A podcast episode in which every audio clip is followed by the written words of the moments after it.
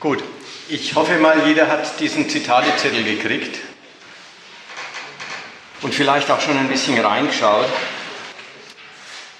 Es ist, wie überhaupt bei dieser Vortragsreihe, heute im Fall der Philosophie der Versuch, eine ganze Art zu denken, eine ganze Herangehensweise eines Fachs an die Welt zu charakterisieren. Das ist selbstverständlich immer ein, das muss ein bisschen abstrakt bleiben, das muss ein bisschen grundsätzlich sein. Und der eine oder andere wird auch gut, will ich vielleicht Schwierigkeiten haben, alles, was er vom Fach kennt, unter diese Grundgedanken, wie ich meine, drunter zu bringen. Dafür ist er gleich äh, in guter Gesellschaft. Es gehört sozusagen zum guten Ton der Philosophie, dass sie von sich selbst sagt, sie wäre eine Vielfalt und man könne gar nicht so einfach sagen, was das sei, Philosophie.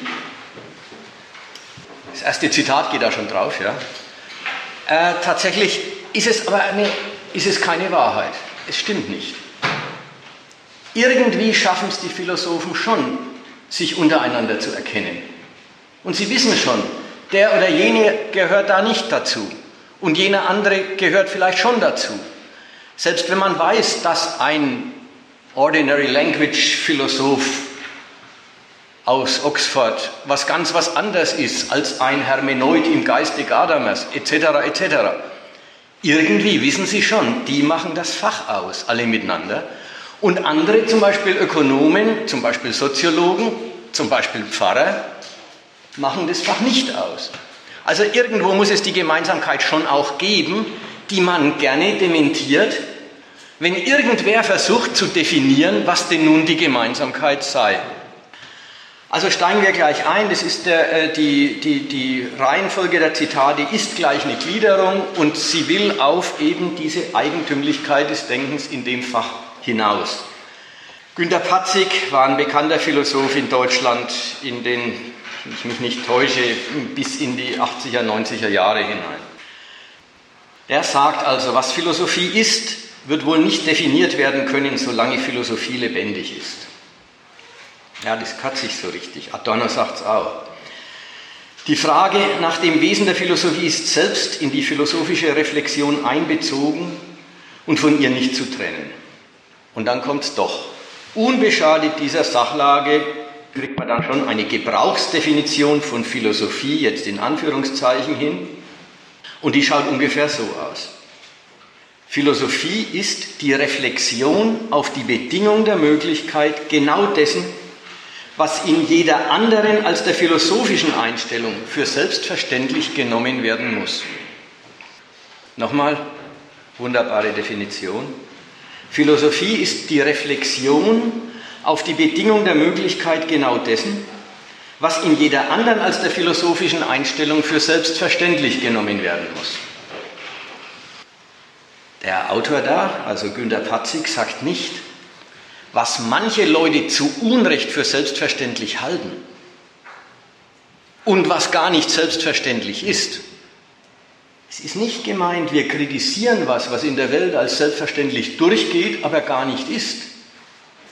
Oder vielleicht ist es auch irgendwie mitgemeint, aber jedenfalls ist die Fassung viel universeller, viel weitergreifend als bloß der Gedanke, naja, was als selbstverständlich gilt, aber nicht selbstverständlich ist, sollte man nicht einfach durchgehen lassen.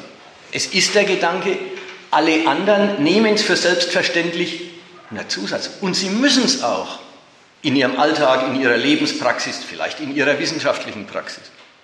Philosophen nehmen nicht, lassen nicht als selbstverständlich gelten, was als selbstverständlich gilt und auch ist.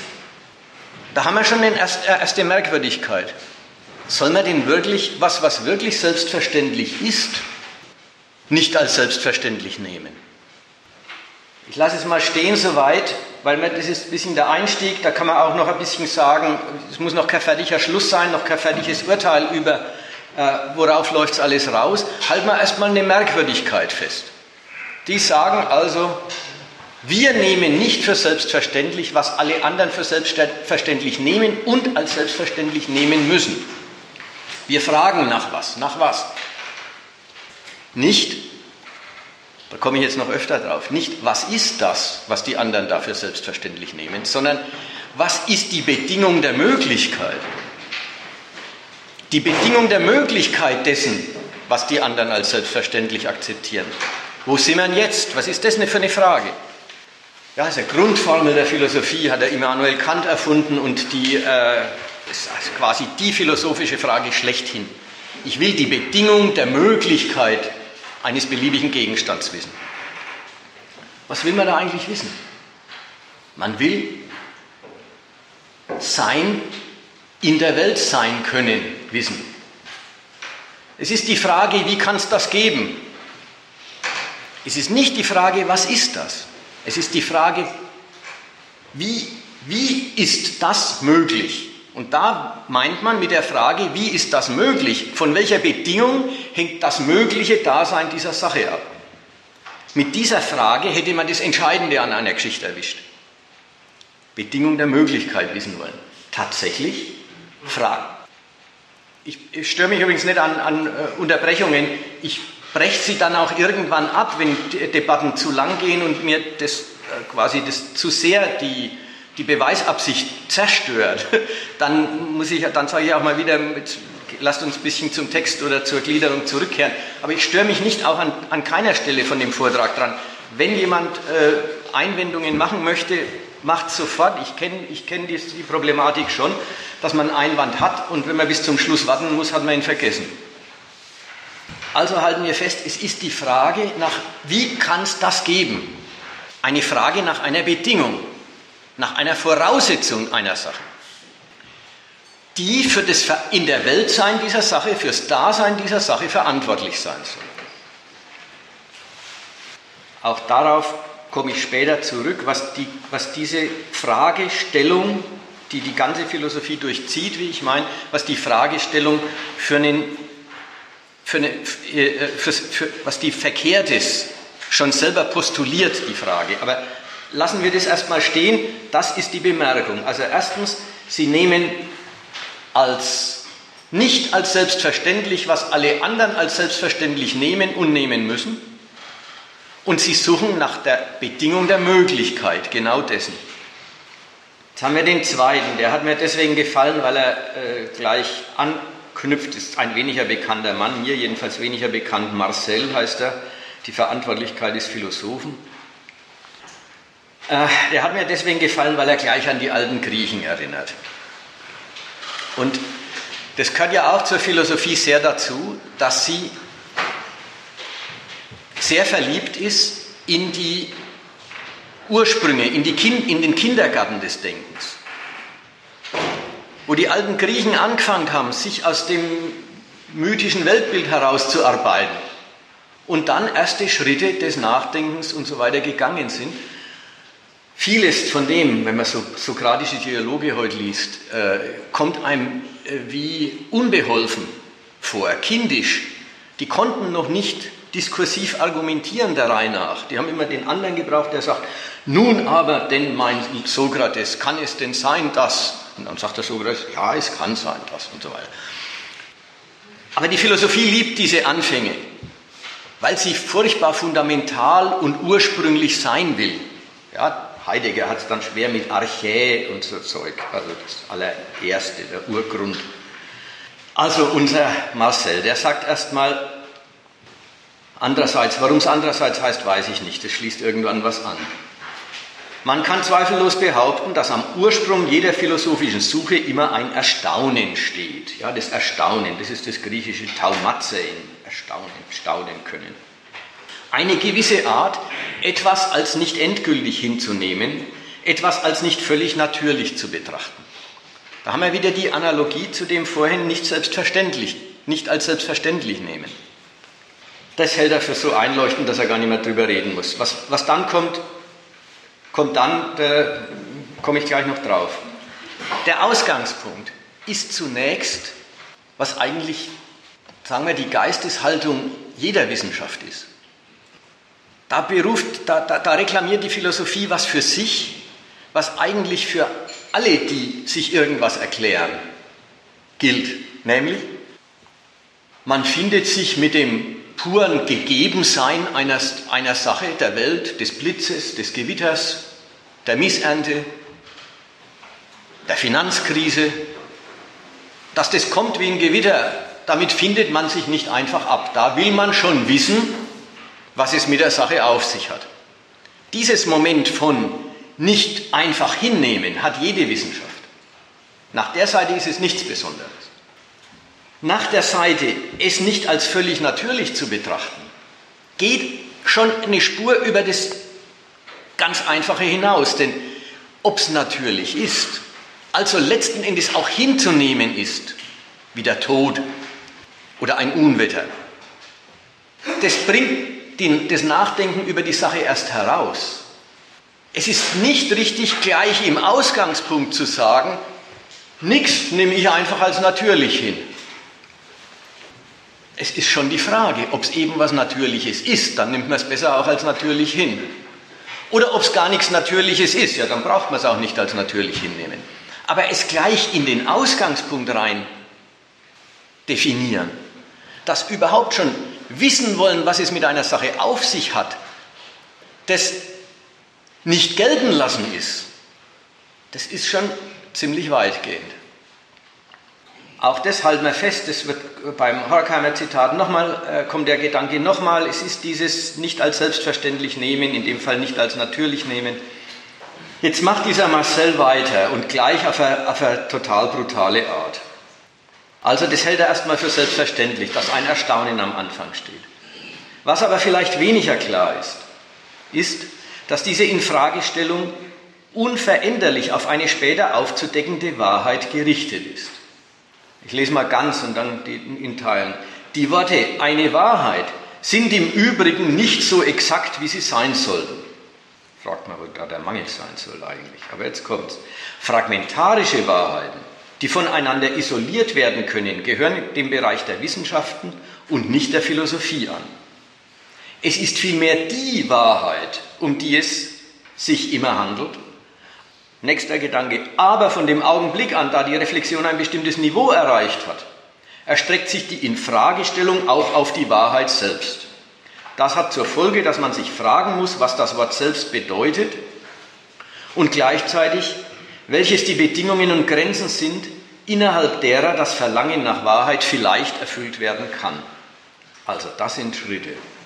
Erst, wir nehmen es nicht als natürlich hin, wir fragen. Natürlich fragen wir, damit wir eine Antwort kriegen, ist ja klar. Wer sagt, was hat es mit der Sache auf sich? Worum dreht sich's hier? Was sind ihre Eigentümlichkeiten, ihre Gesetze? Naja, der will die Gesetze und Eigentümlichkeiten rausfinden. Da ist erstmal kein großes Rätsel dran. Also, natürlich zielt das Fragen auf eine später aufzudeckende Wahrheit. Okay, gut so. Jetzt fällt ihm gleich ein Einwand ein. Die Worte eine Wahrheit sind nicht so exakt, wie sie sein sollten. Möchte man erstmal sagen, wo ist hier eigentlich ein Mangel? Eine Wahrheit, naja, halt Auskünfte, die stimmen. Rausfinden, was es mit der Sache auf sich hat. Ermitteln, was ihre Eigenart ist. Und das soll stimmen.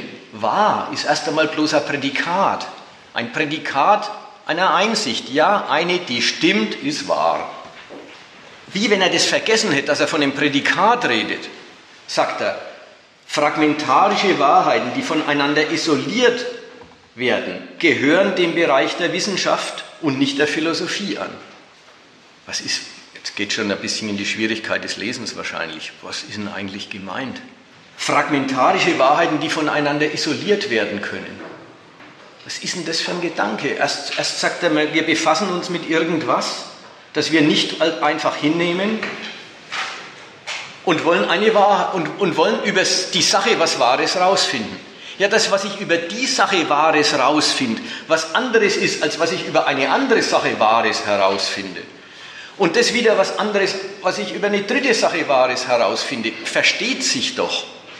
Es ist doch bloß eine, eine Prädizierung der Qualität der Einsichten. Das sind gute Einsichten, die sind wahr. sagt er, das passt ihm nicht, da kriegt er nicht, was er will. Das sind bloß fragmentarische Wahrheiten. Er will nicht Wahrheiten, sondern die Wahrheit. Das muss man wirklich sagen, das ist, hat der Adorno ein schönes Wort davon, eine echte Hypostasierung. Da wird ein Prädikat zu einem neuen Subjekt.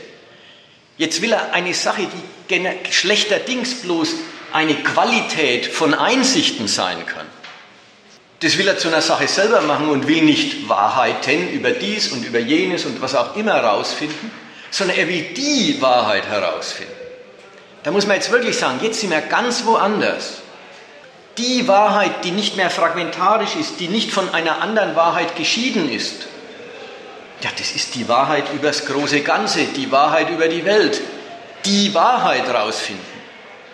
Und kaum ist er dabei das hohe Wort die Wahrheit, eben wie gesagt eine Chimäre, ein, ein, ein konstruiertes neues Subjekt zum Thema zu machen, sagt er, aber wenn man ein ernster Hinterfrager ist, der eben nichts als endgültig und als einfach natürlich hinnimmt, wenn man ein ernster Hinterfrager ist, dann muss man natürlich vor allen Dingen und schon mal gleich die Wahrheit selbst hinterfragen.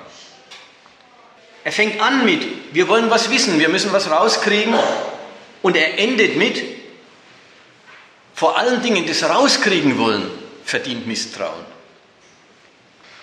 Das darf man überhaupt nicht als einen Zweck nehmen, der einfach so als theoretische Tätigkeit verfolgt wird, sondern das ist was, das muss man auf seine Bedingungen und Grenzen hin beleuchten und damit das sehr bedingte sehr, oder, oder, und damit darlegen, dass die Erwartungen an Wahrheit sehr bedingte, begrenzte äh, nur sein können. Dass man von der Wahrheit so arg viel nicht erwarten darf.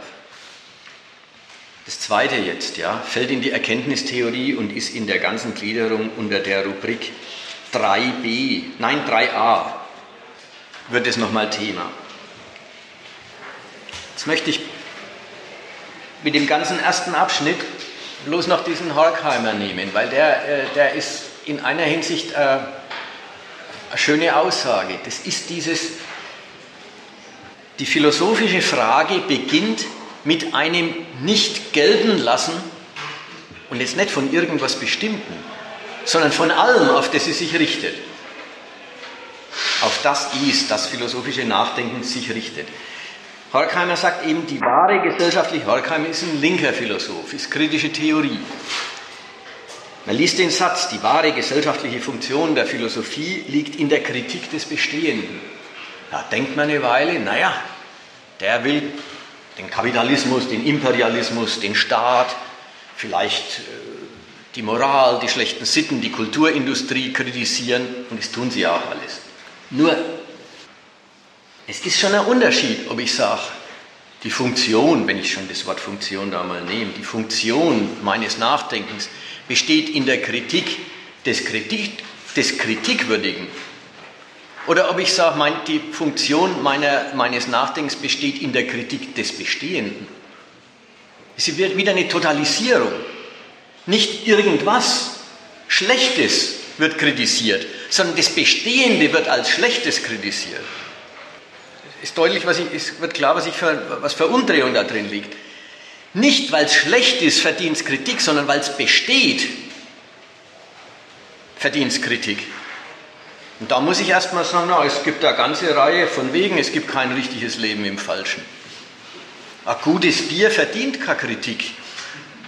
Und andere gute Sachen. Da ist es verkehrt zu sagen, ich, ich kritisiere alles Bestehende oder das Bestehende als Bestehendes.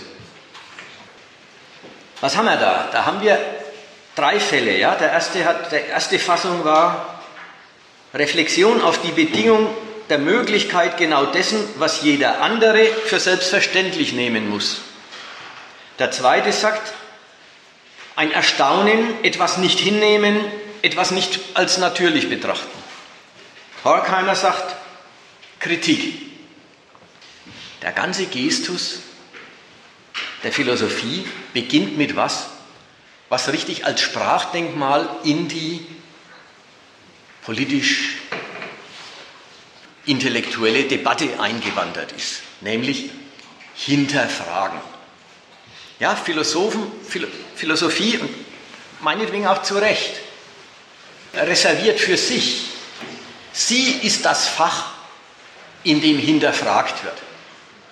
Andere Fächer haben ihre Themen, andere Fächer haben ihre Fragen, aber Philosophie hat das Hinterfragen zu ihrer Sache. Und dieses Hinterfragen, ja, man kennt das aus Talkshows, ja, das muss ich jetzt schon mal hinterfragen. Ja. Was, was heißt das, wenn man das sagt? Ist ja auch, kann man ja auch mal gelten lassen. Wird gesagt, gibt's, was heißt es? Das heißt, das lasse ich nicht gelten, da möchte ich schon noch den guten Grund dafür hören, damit ich es gelten lasse. Und wenn ich die nicht geliefert kriege, dann lasse ich es auch nicht gelten. Hinterfragen ist die, deswegen diese Überschrift, der erste Ton der Überschrift, aus dem Geist der Rechtfertigung. Hinterfragen ist nicht eine wissenschaftlich neutrale Stellung im Sinn von, was ist das? Sondern hinterfragen ist, welchen guten Grund kann die Sache für sich anführen? Hinterfragen ist die Forderung nach Rechtfertigung, natürlich eines politischen Standpunkts, eines politischen Gegners oder äh, was weiß ich, einer moralischen Forderung, irgend sowas. Aber wenn es ans Hinterfragen geht, dann ist es das, das Einfordern von Rechtfertigung. Ich möchte den guten Grund für die Sache wissen und das ist, das ist mal weg von der Neutralität. Ich möchte den Grund der Sache wissen. Das ist nicht mehr die Suche nach der Ursache, das ist nicht mehr die Suche nach der Eigenart der Sache, sondern ist die Suche nach, worauf kann sich die Sache bei ihrem Geltungsanspruch berufen. Die Logik der Rechtfertigung. Deswegen habe ich jetzt in dem Punkt 2 drei Zitate von Heidegger genommen. Weil ich ich bin mir schon im Klaren darüber, dass der Heidegger in der Philosophie übrigens nach wie vor hochgeachtet, das ist die eine Hälfte, die andere Hälfte heftig angegriffen wird. Aber das, die, die, Zitate von ihm gefallen mir deswegen, weil sie die Eigenart der, der, der Denkhaltung so wunderbar erläutern und auch das Irrationale davon. Metaphysik, sagt er, ist das Hinausfragen über das Seiende. Und gleich sagt gleich den Zweck dazu, um es als ein solches und im Ganzen für das Begreifen zurückzuerhalten. Es passt mir deswegen schon das Hinausfragen über das Seiende. Ja? Es gefällt mir deswegen, weil es drückt fast den Fehler der Frage bewusst aus. Um es nochmal deutlich zu machen, es gibt äh, in der französischen Wissenschaftstradition, da gibt es diese Frage nach der Eigenart der Dinge. Von Sartre gibt es immer wieder äh, gibt's mehrere Bücher, das heißt Qu'est-ce que c'est le Marxisme? Qu'est-ce que c'est la littérature? Was ist das, die Literatur? Das ist eine vernünftige Frage, das fragt nach der Eigenart einer Sache. Das fragt nicht über das Seiende hinaus, die Frage, was ist das, fragt nicht nach einem dahinter, nach einem Rechtsgrund, nach etwas, was, ja, fragt nicht nach der Bedingung der Möglichkeit der Literatur, sondern es fragt nach, was, was ist das Ding?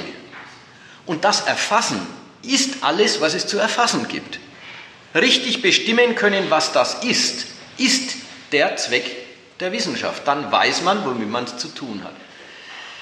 Heidegger sagt richtig, man muss hinausfragen. Ja, man muss nach der Bedingung der Möglichkeit, nach dem Urgrund von was fragen. Und wozu? Damit man die Sache, die man gerade vor Augen hat, als durch den Urgrund begründete, in seiner Notwendigkeit, und ich darf beim Heidegger schon ausdrücklich sagen, und Unabänderlichkeit weiß. Ja, da merkt man, das ist ja richtig, es ist das ideologische Bedürfnis, sich mit einer Welt zu versöhnen, die einem im Ausgangspunkt in irgendeiner Hinsicht stinkt. Irgendwas ist nicht so, wie es sein soll. Und dann ist die Aufgabe, ich frage über das, was, mir, was vor mir ist, den Gegenstand, ich frage über ihn hinaus. Ich frage nach seinem Urgrund. Und was kriege ich zurück? Den Urgrund. Ich kriege zurück das Bewusstsein der Notwendigkeit dessen, womit ich es zu tun habe. Wozu? Ich weiß ja nicht viel über die Sache, außer dass sie im Weltenlauf notwendig ist. Ja, wozu? Damit ich mich mit ihr abfinde, bewusst mit ihr abfinden kann. Nehmen wir diese Fragen, wie er, und äh, gleich noch in der wunderbar totalisierten Fassung, wie er sie in den, in den, Folgen, in den folgenden zwei Zitaten oder in dem nächsten Zitat aufgreift. Kannst du an der Stelle mal ein Beispiel sagen? Na, ich sage mal das Beispiel hier. Nimm, nimm das nächste Zitat, das ist das Beispiel. Dass Philosophie auf das Universale der Welt und das Letzte des Daseins, das Woher, das Wohin und das Wozu von Welt und Leben abzielt, in der Weise der theoretischen Welterkenntnis unterscheidet sie von den Einzelwissenschaften, die immer nur einen bestimmten Bezirk der Welt und des Daseins betrachten. Was betrachtet jetzt die Philosophie in Heideggers Bestimmung hier? Sie betrachtet das Universale der Welt. Was soll über das Universale der Welt eigentlich noch herausgefunden werden? Die Welt ist alles, ja, das Ganze. Und alles und das Ganze hat es per se an sich, dass es sich von nichts unterscheidet. Würde es sich von was unterscheiden, gäbe es ja noch was anderes. Wäre es also nicht das Ganze. Insofern ist das Ganze zu betrachten von vornherein dasselbe wie einen Unsinn betrachten. Übers Ganze lässt sich nichts sagen. Jetzt will man über das Ganze noch nicht einmal was Bestimmtes sagen, sondern das Universale, also schon wieder das Ganze. Über das Ganze will man das Ganze sagen. Kaum denkt man an irgendwas Näheres, merkt man dann auch, wie viel Postulat, wie viel Forderung in solchen Fragen steckt. Das Woher, Wohin und Wozu von Welt und Leben. Nochmal, um es abzugrenzen. Das Woher nehmen wir Welt. Denk ich, Welt ist alles. Dann ist die Frage, wo kommt sie her? Per se unvernünftig. Alles kommt von gar nichts. Denke ich an einen bestimmten Weltzustand, sagen wir den heutigen Kosmos, da kann ich natürlich mit Recht und wissenschaftlich vernünftig fragen, wo kommt der jetzige Zustand her? Ja, wo, wo, wo, lande ich mit einer vernünftigen Frage? Bei einem vorhergehenden Weltzustand, aus dessen Gesetzen der heutige sich ergeben hat. Also die Physik weiß es, die Astrophysik weiß es, der Urknall. So, der heutige Weltzustand kommt aus einem früheren Weltzustand, dem Urknall. Und der Urknall hat es ein bisschen an sich, dass es sehr schwer ist, herauszufinden, äh, woher der nun wiederkommt. Die Physiker sind aber schon dabei. Sie sind schon dabei, Indizien zu sammeln, wie man die Physik des Urknalls bestimmt. Ist übrigens, kann uns völlig wurscht sein. Es geht nur um Folgendes. Jede vernünftige Frage nach einem Woher ist eine Frage innerhalb der Welt, aber keine Frage, wo die Welt herkommt. Innerhalb der Welt, da gibt es Zustände und da kommt der eine aus einem anderen. Das kann wohl sein. Aber alles, wo kommt alles her? Man merkt schon, der Satz ist schon das Postulat eines Gottes. Wer sagt, wo kommt die Welt her? Naja, ist doch klar, vom lieben Gott. Wer die Frage stellt, hat schon an Gott gedacht, verlangt schon nach Gott. Ganz egal, ob er sich die Antwort hinterher gibt oder nicht gibt. Das wird noch immer deutlicher, wenn ich dann äh, beim Wohin ist dasselbe, da ändert sich nichts, aber wenn ich auch noch an, das, an die Abteilung Wozu denke, ja, wozu? Das ist die Frage nach einem Zweck. Wozu ist die Frage nach einem Subjekt, das einen Zweck hat? Wenn ich frage, wozu ist die Welt gut, dann brauche ich wen, der dessen Tat sie ist und der damit wohl was bezweckt haben wird. Wozu ist alles? Na, alles ist für gar nichts. Das ist immer wieder wichtig. Zu allem gibt es nichts zu sagen. Und wenn ich alles ernst nehme, dann kann ich kein Woher, kein Wohin und kein Wozu davon behaupten. Tue es aber, trete ich bewusst aus der Welt hinaus und behaupte ein Jenseits. Dasselbe auf den Menschen bezogen, auch da wieder. Na klar, der, das ist alles primitiv eigentlich, aber dennoch, das Woher, Wohin und Wozu, jetzt nehmen wir des Daseins, ja, und da denkt man an meins. Eine rationelle Frage, wo komme ich her, gibt es schon. Ja, meine Eltern haben mich gezeugt. Wo gehe ich hin? Ja, das gibt es schon. Der Mensch altert und stirbt. Aber sind es die Antworten, die so jemand wissen will? Wer solche Fragen stellt, lehnt sowas als Antworten ab. Das hält er für banal. Das hält er für, das ist doch nicht, was wir meinen. Und wenn einer dann nach dem Wozu des Lebens fragt, dann fragt er nach einem Zweck, dem mein ganzes Dasein untersteht. Zwecke nun hat der Mensch im Leben, und zwar viele. Und als Subjekt steht er über seinen Zwecken. Er wählt einen, verfolgt ihn und wenn er ihn erreicht hat, interessiert er sich für was Neues. Und wenn er Zwecke länger verfolgt und sie nicht erreicht, verliert er vielleicht auch das Interesse dran und nimmt sich neue. Zwecke hat man im Leben, aber das Leben hat keinen Zweck. Anders gedacht, will ich haben, verlange, frage ich nach dem Wozu des Lebens, frage ich nach dem Sinn des Lebens, frage ich nach einem höheren Zweck, in dem all mein Treiben, das ich übrigens damit schnell mal als banal und sinnlos hinstelle, in dem all mein Treiben eine Orientierung und eine Sinnhaftigkeit gewinnt. Auch das ist die halbe Frage nach dem lieben Gott. Und wenn sie nicht gleich die Frage nach dem lieben Gott ist, ist es die Frage nach einer höheren Zwecksetzung, dem das ganze Leben gehorcht, welches dadurch, dass es dem gehorcht, erst zu was Wertvollem, erst zu einer gerechtfertigten Existenz wird. Und den letzten Satz, den möchte ich euch schon noch vorlesen, der ist wunderbar. Wenn Thales auf die Frage, was das Seiende sei, antwortet Wasser, so erklärt er hier Seiendes aus einem Seienden, obgleich er im Grunde sucht, was das Seiende als Seiendes sei. In der Frage versteht er so etwas wie Sein. In der Antwort interpretiert er Sein als Seiendes. Gut, jetzt stolpert man vielleicht über diese äh, Sprache. Also furchtbar schwer ist es auch wieder nicht zu verstehen, was hier gesagt wird. Erstmal, das war mein Einstieg vorhin, die Philosophie, die Philosophen haben sehr mit den alten Griechen. Und Thales war einer der ersten unter den Alten. Und die Vorsokratiker, das waren die ersten, die haben gesagt, woraus besteht denn eigentlich das, was wir hier so als Erfahrungswelt haben? Und da haben sie lauter falsche Antworten gegeben. Aber erstmal formell wissenschaftliche. Sie haben gesagt, ja, ja, alles Leben entsteht aus dem Wasser, hat der Thales da rausgefunden. Und er hat gesagt, naja, also, also ist das Wesen von allem, das, die, die wahre Substanz, aus dem alles gemacht ist, ist das Wasser.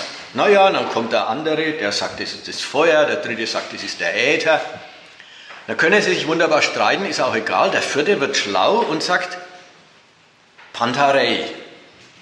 Also der vierte sagt, äh, es ist weder Wasser noch Feuer noch Äther, sondern alles fließt. Es ist die Veränderung selber. Ja, da werden Sie methodisch im Denken.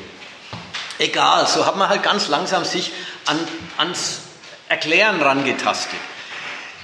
Kommt der Heidegger und sagt, dieser Thales sagt, alles besteht äh, aus Wasser. Das Seiende, alles, was wir so vor uns haben, das, was es gibt, besteht aus Wasser. Sagt er, das ist eine schlechte Antwort. Nicht, weil es gar nicht stimmt, dass alles aus Wasser besteht. Es ist dem völlig wurscht, ob es stimmt oder nicht. Der, äh, Heidegger ist ganz woanders. Der sagt, das soll alles aus Wasser bestehen. Und, und, und was haben wir dann als Philosophen eigentlich gewonnen? Ein Seiendes durch ein anderes Seiendes ersetzt. Ja, da kommen wir nie aus der Welt hinaus. Ja, dieses Hinausfragen über das Seiende, ja, das, das sagt er dem, der Thalys, das hat er nicht hingekriegt. Der hat ja glatt die Substanz von was Wirklichen in was anderem Wirklichen gesucht.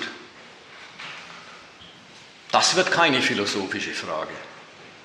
Philosophisch wäre die Frage, wenn er gemeint hätte, woraus besteht denn alles, was ist denn das Wesen von allem im Unterschied zu dem, was es gibt, was steckt hinter der Wirklichkeit? Und dann sagt er, was hinter dem Seienden steckt, ist Sein. Übrigens lustig. Er, er bemüht theoretisch das Verhältnis von Erscheinung und Wesen. Was es gibt, ist Erscheinung, das Seiende. Was dahinter steht, ist das Wesen. Er bemüht formell das Verhältnis von, von Erscheinung und Wesen. Und dem Inhalt nach weist er die Frage eigentlich zurück, indem er sagt, das Wesen von allem ist, dass es das eben gibt. Das Sein, es ist.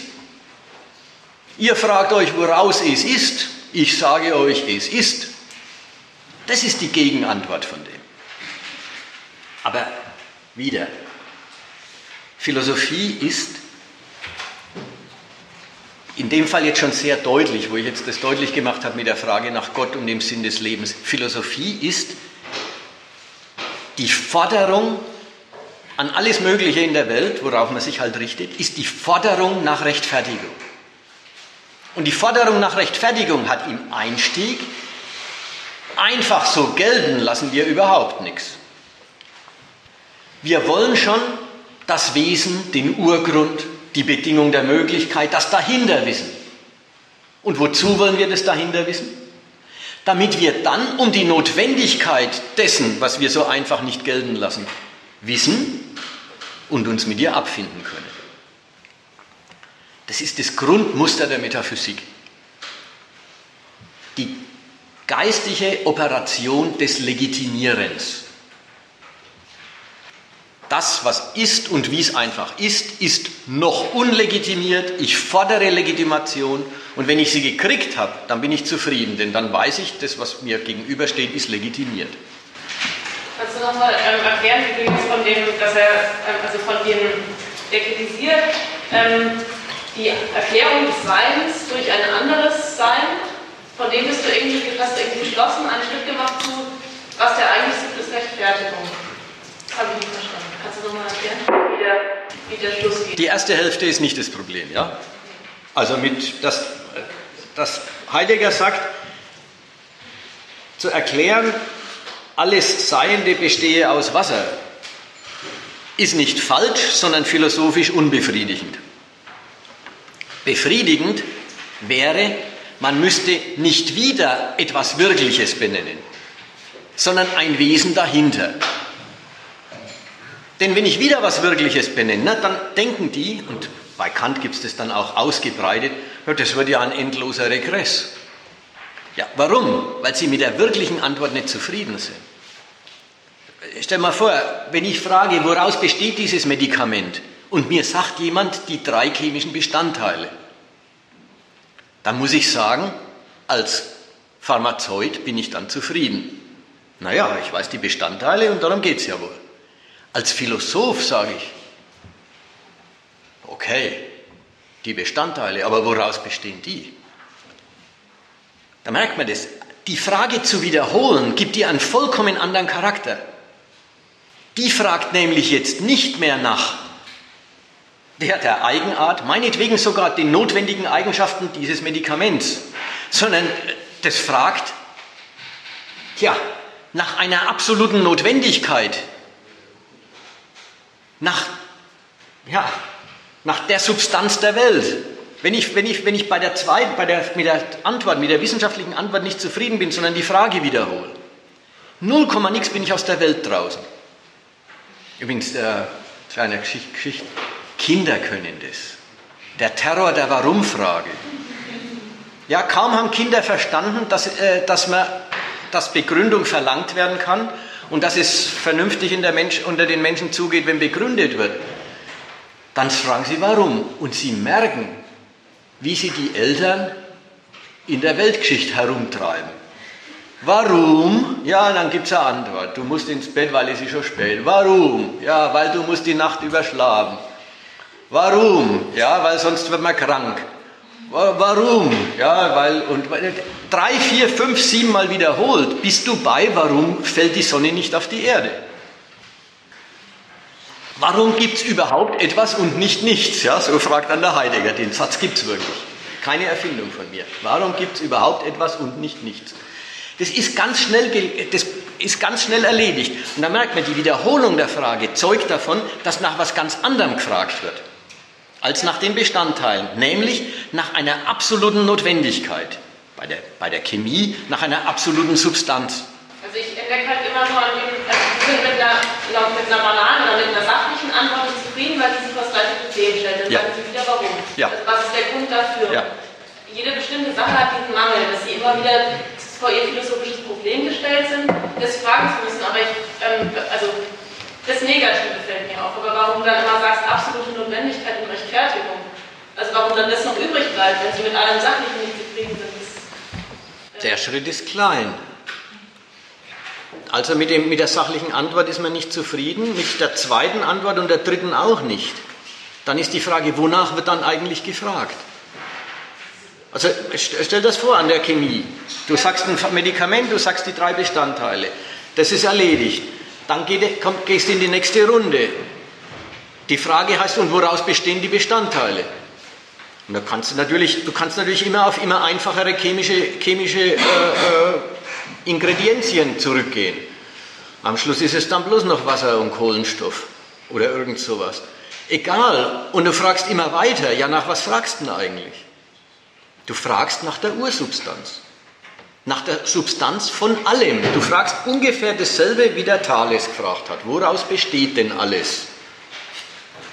Und damit bist du bei einer absoluten Substanz in dem Fall, oder du fragst nach Ursachen, dann bist du bei einer absoluten Notwendigkeit. Ja, es ist eine vernünftige Frage zu sagen, warum fällt der Apfel nicht weit vom Stamm? Vernünftige Frage. Gut, da kommt irgendwie eine, eine, eine naturwissenschaftliche Erklärung. Weil er hat Masse und Massen ziehen sich an und weil der Apfel die kleinere Masse ist, zieht er die, eher die Erde den Apfel als der Apfel die Erde an. Gut, hast du da Antwort? Wer damit nicht zufrieden ist, fragt nach ganz was anderem. Wer, wer jetzt sagt, und warum ziehen Massen sich an? Übrigens gibt es sogar in der Physik so Fragen. Aber das sind dann wirklich physikalische Fragen. Nur wer, wer das Prinzip dieser Wiederholung drauf hat, der verlangt eine absolute Notwendigkeit, warum der Apfel vom Stamm fällt. Und nicht die relative, die eben darin besteht, dass die Erdanziehung mit dem Herbst zusammentrifft und da eine gewisse Verkorkung zwischen äh, äh, Apfelbaum und Stiel äh, einreißt. Relativ zur Erdanziehung ist die, der Herbst ein Zufall und relativ zum Herbst ist die Erdanziehung ein Zufall. Aber wenn die beiden Zufälle zusammentreffen, fällt der Apfel runter. Das ist ganz einfach, so geht Physik kindgemäß. Ich verstehe auch nichts weiter davon.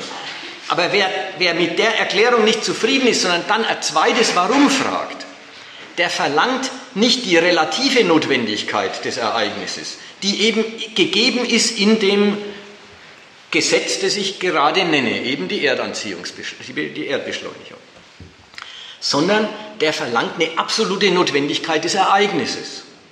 Und wenn ich bei der Frage bin, die absolute Notwendigkeit des Ereignisses, das ist schon, ich will es als notwendig wissen. Damit, ja, was kann man damit machen, wenn man etwas als notwendig weiß und sonst gar nichts? Damit ich es akzeptieren kann. Also das, deswegen ist die, die Frage zu wiederholen, ist schon die Frage nach einem Urgrund, nach einer Totalursache, nach einem ersten Beweger, nach einem Urzweck und damit immer ein Streben nach Notwendigkeit wissen wollen, damit man anerkennt, damit man es gelten lassen kann, als denkender, damit man als denkender Mensch sich damit abfinden kann. Ist ja auch nicht so unbekannt, dass die Religion zum Beispiel für einen Trost da ist. Und was ist Trost eigentlich? Diese Notwendigkeit wissen. Religion sagt halt, Gott hat's gewollt. Die Philosophen sagen, mit dem Gott nicht gleich jedenfalls. Erstmal, erstmal mit wissenschaftlichen Mitteln dieses Bedürfnis befriedigen oder mit intellektuellen Mitteln dieses Bedürfnis befriedigen. Nicht gleich mit der Vorstellungswelt der Religion. Das habe ich jetzt noch nicht ganz verstanden. Was geben die dann als Antwort? Also Sie sagen nicht, es gibt einen Gott. Wichtig ist schon mal zu sehen, es kommt auf die Antwort gar nicht mehr groß an heutzutage. Viele sagen, also äh, die, die ganze kritische Theorie, die sagt, die Frage ist ehrenwert. Wenn die Menschen die Frage vergessen, wird es furchtbar. Ja, dann sind sie im ausweglosen Gespinst der Immanenz gefangen und merken gar nicht mehr, dass ihnen das Jenseits fehlt. Aber wer die Antwort gibt, rechtfertigt das schlechte Bestehende. Die kritische Theorie die ist, eine, ist, eine, ist eine Philosophie, die sagt, in der Frage muss man die Metaphysik aufrechterhalten. In der Antwort ist sie Rechtfertigungsdenken nach Auschwitz und das rechtfertigt das Schlimm, damit kann man das Schlimmste rechtfertigen. Fragen muss man, antworten darf man nicht. Ja, die überwinden, den, die überwinden die Sphäre des Legitimationsdenkens nicht. Die lassen das nicht hinter sich und sagen, ach, kümmern wir uns doch um was anderes. Sondern die bleiben auf der Ebene und verbieten auf der Ebene die Antwort. Das ist, wer den Zitat jetzt hat, ich komme bestimmt heute nicht mehr dazu. Das sind diese Zitate ganz am Schluss unter 3c. Ach Gott, wer Lust hat, soll sie sich durchlesen. Da steht was zu dem Punkt drin. Also die Antwort ist einerseits gar nicht so wichtig. Zweitens ist die Antwort selbst sehr verschieden. Wichtig ist, dass es diese Form des Denkens ist, dass es dieses Fordern nach Rechtfertigung ist. Das ist wichtig. Wie die Antwort aussieht, ist gar nicht so furchtbar wichtig. Das fällt dann vielleicht auch, das fällt dann auch in den Pluralismus des Fachs. Da gibt es dann welche, die sagen, der Sinn ist nicht einfach gegeben, den muss sich jeder selber stricken. Aber dass es darum geht, einen Sinn zu finden, na, das wird äh, äh dicke behauptet. Oder irgendwelche sagen, der Sinn meiner einzelnen kleinen Hegel, sagen wir mal Hegel zurück, 150 Jahre zurück, 200 Jahre zurück. Hegel sagt zum Beispiel sowas wie, ja, der Geschichtsprozess ist der Sinn. Du mit deiner kleinen Existenz, du wächst auf und gehst unter, aber du bist Teil von was ganz Großem, nämlich dem Fortschritt der Menschheit im Bewusstsein der Freiheit. Ist das der Sinn? Also da gibt es viel. Die Antworten sind vielfältig. Der Witz ist der Fehler der Frage. Oder der Witz ist die Kritikwürdigkeit der, der Fragestellung. Und in der sind sie sich viel einiger als in den Antworten. Gut. Wer heute Philosophie studiert, ist viel mehr vertraut mit dem, was jetzt kommt. Erkenntnistheorie, Wissenschaftstheorie, formale Logik. Einerseits Ethik, Moralphilosophie andererseits. Viel mehr vertraut mit dem, als mit den, ja, von mir gesuchten, weil sie so schön zeigen, wie der Gedanke läuft, äh, als mit diesen Heidegger-Zitaten.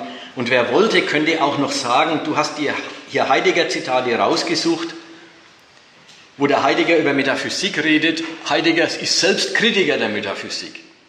Und ich muss sagen, ja, ich weiß das, ich kenne es, er ist Kritiker der Metaphysik. Eben in dem Sinn, wie er es wie in dem Thales-Zitat macht. Man muss das metaphysische Bedürfnis praktisch durch seine Zurückweisung befriedigen. Ja, der sagt, die Metaphysiker, ja, die immer Gott gesucht haben oder, oder, oder den Urgrund oder die Vernunft im Weltenlauf, äh, ach Gott, die finden immer irgendwas. Aber das ist doch alles anfechtbar. Ich nehme das Bedürfnis auf und würge demjenigen, der mit ihm kommt, seine Absicht als Antwort zurück. Wer die Frage stellt, wodurch ist denn die Welt oder was mir so passiert gerechtfertigt? Wer die Notwendigkeit wissen will, dessen, womit er konfrontiert ist, dem sagt der Heidegger, na siehst du mal, du willst doch nichts anderes wissen als, du willst doch nichts anderes als die Härte und Unvermeidlichkeit dessen, was es gibt, dir vor Augen stellen. Na, dann tu doch einfach das. Mach dir klar, das Denken ist eine schwache Kraft gegenüber dem Sein. Das Sein steht viel höher als alles, was du dir einbildest. Das Sein, die Realität, die Wirklichkeit, das, was ist, an dem arbeitest du dich doch in Wahrheit immer ab. Na dann respektier's und das ist doch das, was du wolltest. Und das stimmt ja auch. Das ist ja das, was er wollte. Wer nach der Legitimation fragt, will anerkennen können. Und sagt der andere, na dann erkenn doch einfach an, dass die Welt höher ist als du. Dass die Welt härter ist als deine Einbildungen. Und das ist es, was in dem Wort Sein steckt. Hinter allem Seienden steckt was? Sein. Die Härte der Realität, die Härte des Wirklichen. Das Unverrückbare dessen, was ist, im Unterschied zu all deinen Einbildungen. So, und insofern ist es eine ironische Beantwortung, fast möchte man sagen, eine ironische Beantwortung des metaphysischen Bedürfnisses, indem er ihm seinen eigenen Anspruch als Antwort präsentiert. Insofern, also ich weiß schon, Heidegger ist ein Kritiker der Metaphysik, aber ganz in diesem Sinn. Jetzt eben zu drittens die Anwendung des Rechtfertigungsdenkens auf Wissenschaft, Moral und Leben. Da ist der alte Immanuel Kant halt unübertrefflich in seinen falschen Fragen. Es ist die Leitfrage der Erkenntnistheorie, heute und solange sie es gibt. Eine Vari immer eine Variante von dem Immanuel Kant seiner Grundfrage, was kann ich wissen? Und die anderen beiden, was soll ich tun, was darf ich hoffen, das würde sich gliederungsmäßig auf meine Punkte 3b und 3c beziehen. Das verschieben wir nach hinten. Was kann ich wissen? Wieder mal, es, ist, es hilft gerade bei der Philosophie, ich erinnere mich auch ans eigene Studium, an das Hochtrabende, wie sie auftritt, an die Aura, die sie um sich pflegt. Es empfiehlt sich da auch manchmal, sich ein bisschen dumm zu stellen. Und zu sagen, was kannst du wissen? Na, alles, was du mit Fleiß studiert hast und worüber du was rausgefunden hast, kannst du wissen. Was du nicht studiert hast, weißt du nicht. Was du erforscht hast, weißt du. Man merkt, praktisch genommen, verfehlt man wieder die Absicht, die Absicht der ganzen Fragestellung. Die Fragestellung geht ganz woanders hin, als zu sowas, sowas wie, ja, was ich noch nicht studiert habe, weiß ich auch nicht. Sie geht von vornherein, was kann ich wissen? Sie geht auf Möglichkeiten und Grenzen der Erkenntnis. Da haben wir wieder den Ausgangspunkt von dem Patzig-Zitat. Kant fragt nach der Bedingung der Möglichkeit des Erkennens. Und da merkt man, er nimmt, er nimmt das Erkennen gar nicht als eine Tätigkeit, in der der Mensch und durch die der denkende Mensch sich die zunächst vorliegende, Fremd, äh, die zunächst vorliegende Fremdheit der Dinge überwindet und sie sich erarbeitet, sich ihre Eigenart, sich ihre Gesetze, sich ihre Notwendigkeiten erarbeitet. Er nimmt es gar nicht als, wie macht man denn das?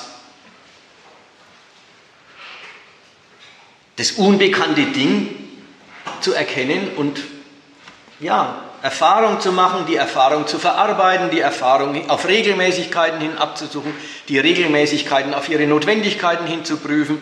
Und wenn man sie dann weiß, dann weiß man, was es zu wissen gibt. Kant und alle seine Nachfolger gehen ganz anders an die Sache ran. Die sagen, ich muss die Bedingung der Möglichkeit des Erkennens ermitteln. Dann weiß ich auch, was ich dem Erkennen zutrauen darf und was ich ihm nicht abverlangen kann. dann weiß ich auch, wie zuverlässig dieses Organ ist.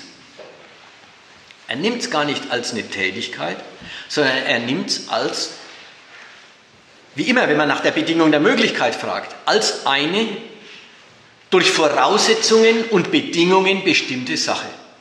Wer also sagt, was ist die Bedingung der Möglichkeit des Erkennens, ist ganz schnell bei einem Ding, das heißt Erkenntnisvermögen.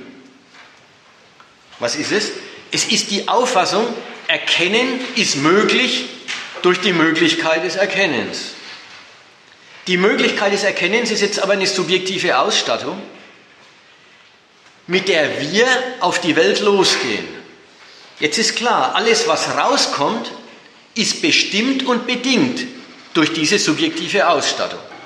Ist übrigens wichtig, nichts erforscht, es ist einfach die Frage, was ist die Bedingung der Möglichkeit des Erkennens, die die falsche Pferde legt. Nicht, weil er sich in der Forschung vertan hätte oder weil er in einer richtigen Forschung eine falsche Antwort gibt, sondern weil er die Frage stellt, was ist die Bedingung der Möglichkeit des Erkennens? Na, was, was, was wird die Antwort? Man nennt eine Bedingung. Und eine Bedingung hat per se das an sich. Dann ist das Erkennen aber ein bedingtes. Ein bedingtes, bestimmtes und begrenztes durch seine Bedingung. So, und das ist dann auch die erste große Auskunft, die Kant gibt. Erkennen können wir die Dinge vermittels unseres Erkenntnisvermögens. Und wer den Satz sagt, sagt auch schon den nächsten. Und wie die Dinge an und für sich sind, wissen wir natürlich nicht, denn wir wissen über sie ja nur, was uns unser Erkenntnisvermögen über sie einspielt. Ich habe das Erkennen als abhängig von einem Vermögen bestimmt, dann bin ich auf der Seite des Vermögens als der Bedingung davon. Dann ist natürlich klar, alles, was ich jetzt rauskriege über die Welt, ist abhängig von dieser Bedingung. Damit ist dann aber auch gesagt, was ich rauskriege, ist ein bedingtes, präformiertes durch die Bedingung. Und dann kommt der Satz, wie die Dinge an sich sind, können wir nicht wissen.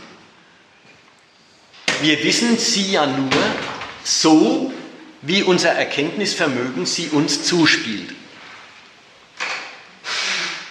An der Stelle muss man, muss man sagen, von Hegel, übrigens, das alles ist nichts Neues. Hegel hat die Erkenntnistheorie von Kant wunderbar kritisiert.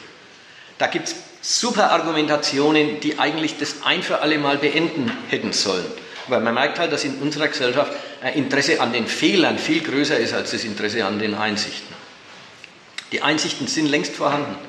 Es ist nichts, was ich jetzt erfinden täte oder was irgendeiner aus unserem Kreis erfunden hätte. Alles uraltes Zeug. Ich habe den ähm, Fortgang von Erkenntnisvermögen, also das ist als subjektive Ausstattung an den Menschen quasi diese Behauptung existiert, nicht verstanden auch mit, äh, dass diese Bedingung, die benannten Bedingungen darauf abzielt, dass die Sache selber eine bedingte ist. Die Sache ist das, was, was dann erkannt wird. Ja. Na, was du dann weißt über die Welt, ist die Leistung deines Erkenntnisvermögens. Wenn du das Erkennen als Betätigung eines Vermögens bestimmst, dann ist das, was du über die Welt rauskriegst, die Leistung deines Vermögens. Und nach der Seite hin hast du dann die beiden Bedeutungen. Dein Vermögen ermöglicht was und dein Vermögen ermöglicht aber auch nur, was es ermöglicht. Begrenzt. Und aus dem Gedanken, ich, mein Erkennen ist eine, eine verdammt bedingte Angelegenheit. Aus dem raus kommt die Botschaft, wie die Dinge an sich sind, können wir nicht wissen. Nur wie sie uns unser Erkenntnisvermögen einspielt. Und da jetzt, weil ich jetzt das Stichwort Hegel, ja, das ist, das ist an und für sich eine paradoxe Behauptung. Wie die Dinge an sich sind, können wir nicht wissen. Es ist nämlich das Bewusstsein einer, Be einer Grenze der Erkenntnis, einer Grenze des Wissens, ohne dass man an ihm einen Mangel findet. Ja, da wird gesagt, wie die Dinge an sich sind, wissen wir nicht. Wir wissen ja nur über sie ja nur, was uns unser Erkenntnisvermögen einspielt. Man möchte ihn fragen, ja, was gäbe es noch zu wissen? Was fehlt denn? Da wird er sagen, das weiß er auch nicht. Er wird sogar sagen, das kann er gar nicht wissen, denn unser Erkenntnisvermögen sagt es uns ja nicht. Aber das ist bloß, unser, bloß das ist, was unser Erkenntnisvermögen uns einspielt. Dass es also nicht ist, wie die Dinge an sich sind, das weiß er schon. Andersrum ausgedrückt. Wenn sich das, wie die Dinge an sich sind, für uns und unser Erkenntnisvermögen in gar keiner Weise geltend macht, also gar nicht störend bemerkbar macht, dann kann es uns ja auch scheißegal sein, wie sie an sich sind. Dann gibt es das an sich ja überhaupt nicht, wenn sich's nicht bemerkbar macht. Umgekehrt, wenn sich's bemerkbar macht. Wenn also deutlich wird in unserer, unserer Erkenntnis, so wie wir bisher über irgendwas nachgedacht, was wir bisher über eine Sache rausgekriegt haben, es macht sich geltend, irgendwie ist sie doch noch anders ja, dann ist es kein Fall für an sich und wir können es nicht wissen. Dann ist ja das Bemerken, dass sie doch noch anders ist, ist ja schon der erste Schritt zur Überwindung des Mangels in, im, im Wissen. Dann erfährt man, aha, sie verhält sich doch anders, als wir gedacht haben, da stimmt mit unserer Erklärung was noch nicht. Und da sagt keiner, ach, jetzt, wir, jetzt hat sich das Ding an sich bemerkbar gemacht, sondern jeder sagt, ja, unsere Erklärung ist noch nicht fertig, wir müssen sie noch besser machen und dann wird sie besser gemacht. Also zu behaupten, wir können nicht wissen, wie die Dinge an sich sind, ist eine Unsinnsbehauptung. Denn die behauptet eine Grenze. Und eine Grenze weiß der Mensch immer nur, wenn er auch ein Jenseits weiß. Wenn er aber zugleich ein Jenseits weiß, dann gibt es entweder die Grenze nicht oder es gibt keinen Grund, die Grenze zu behaupten. Diese ganze, die ganze Aktion von Kant. Und ich bleibe jetzt mal beim Kant vorerst. Die, ich weiß schon, dass die Neueren, alle, übrigens praktisch alle, sich irgendwie auf ihn berufen, aber natürlich immer noch anderes Zeug dazu machen oder das weitertreiben in, in immer absurdere Varianten und äh, äh, Fragestellungen und, und Unterabteilungen des Fachs. Aber der äh, Kant selber ist halt so ein schönes Beispiel der, dieser Urvater des, äh, des, der Erkenntnistheorie, er, er tut so, wie, wie, wie, wie wenn er auf beiden Ufern stehen könnte. Einerseits auf der Seite des Subjekts, wie es die Welt sieht, und andererseits mit dem anderen Bein auf der Objektivität, wie die Welt ist um dann, wie er selber sagt, die Leistungsfähigkeit des Erkenntnisvermögens zu prüfen. Ja, ein Mangel des Erkenntnisvermögens, und jetzt nochmal, nicht ein Mangel dieser oder jener Erklärung. Ernst, daran beteiligen sich die Philosophen gar nicht. Die, be die begeben sich gar nicht in die Fächereien und sagen, was machen die Soziologen denn für Dummheiten? Oder was macht denn die Physik für Gedanken? Die begeben sich nicht hinein, die verbessern auch die Wissenschaft nicht. Die finden keine wirklichen Fehler. Die sind transzendental, die sind jenseits davon. Sie, sie befassen sich nicht mit dieser oder jener Erklärung und finden sie richtig oder verkehrt, sondern sie befassen sich mit der Fähigkeit des Menschen, Erklärungen abzuliefern. Mit dem Erklären überhaupt, mit dem Erkennen überhaupt und behaupten, beanspruchen, Sie würden die Leistungsfähigkeit des Erkennens, Erkenntnisvermögens prüfen. Und an der Stelle muss man immer denken, da tun Sie so, wie wenn Sie außerhalb davon stünden. Ja, wenn das unser Erkenntnisvermögen ist, wie soll man das prüfen? Wie soll man sagen, manches merkt schon unser Erkenntnisvermögen, aber manches merkt es auch nicht? Es ist doch auch ihrs. Man kann doch nicht heraustreten, man kann doch nicht wirklich das, was das Erkenntnisvermögen leistet, mit der Welt vergleichen und sagen, naja, ein bisschen anders ist die Welt schon als, als alles, was wir über sie wissen. Dieses, wie gesagt, so tun, als ob man auf beiden Ufern, auf der Seite der Objektivität stehen könnte und auf der Seite der Subjektivität und dann vergleichen könnt, wie objektiv die Einsichten des Subjekts denn nun sein können. Der Kant äh, meint jetzt nicht, dass jeder anderes Erkenntnisvermögen hat? Nein. Meint der nicht? Alle Menschen haben dasselbe. Ja. Weil sonst könnten wir ja nur sagen, äh, wenn jeder was anderes erkennt, dann sehen wir an der Differenz, dass, äh, dass offensichtlich Unterschiedliches möglich ist, ohne alles zu kennen. Ja. Das ist aber nicht sein Ding. Okay. Überhaupt nicht. Ganz im Gegenteil. Der Kant ist übrigens darin sehr anders als die Modernen. Ein großer Anhänger der Naturwissenschaft. Er hält die auch für richtig. Er hält die auch für äh, so ist es. Aber er sagt, es ist halt die Welt der Erscheinungen. In der Welt der Erscheinungen, da stimmt es alles. Aber im An sich, da hat unser Verstand nichts verloren. Und das ist beim Kant eindeutig. Das ist, er will die Religion retten. Er sagt, sagt auch selber im Vorwort zur Kritik der reinen Vernunft, sagt er, er musste den Verstand begrenzen, um für die Religion Platz zu schaffen. Ja, das ist so ein Denker, der verlegt die Geleise, der sagt, wo, wo darf erkannt werden und wo hat es Erkennen, äh, sich fernzuhalten. Bei der Religion hat der Verstand nichts mehr verloren.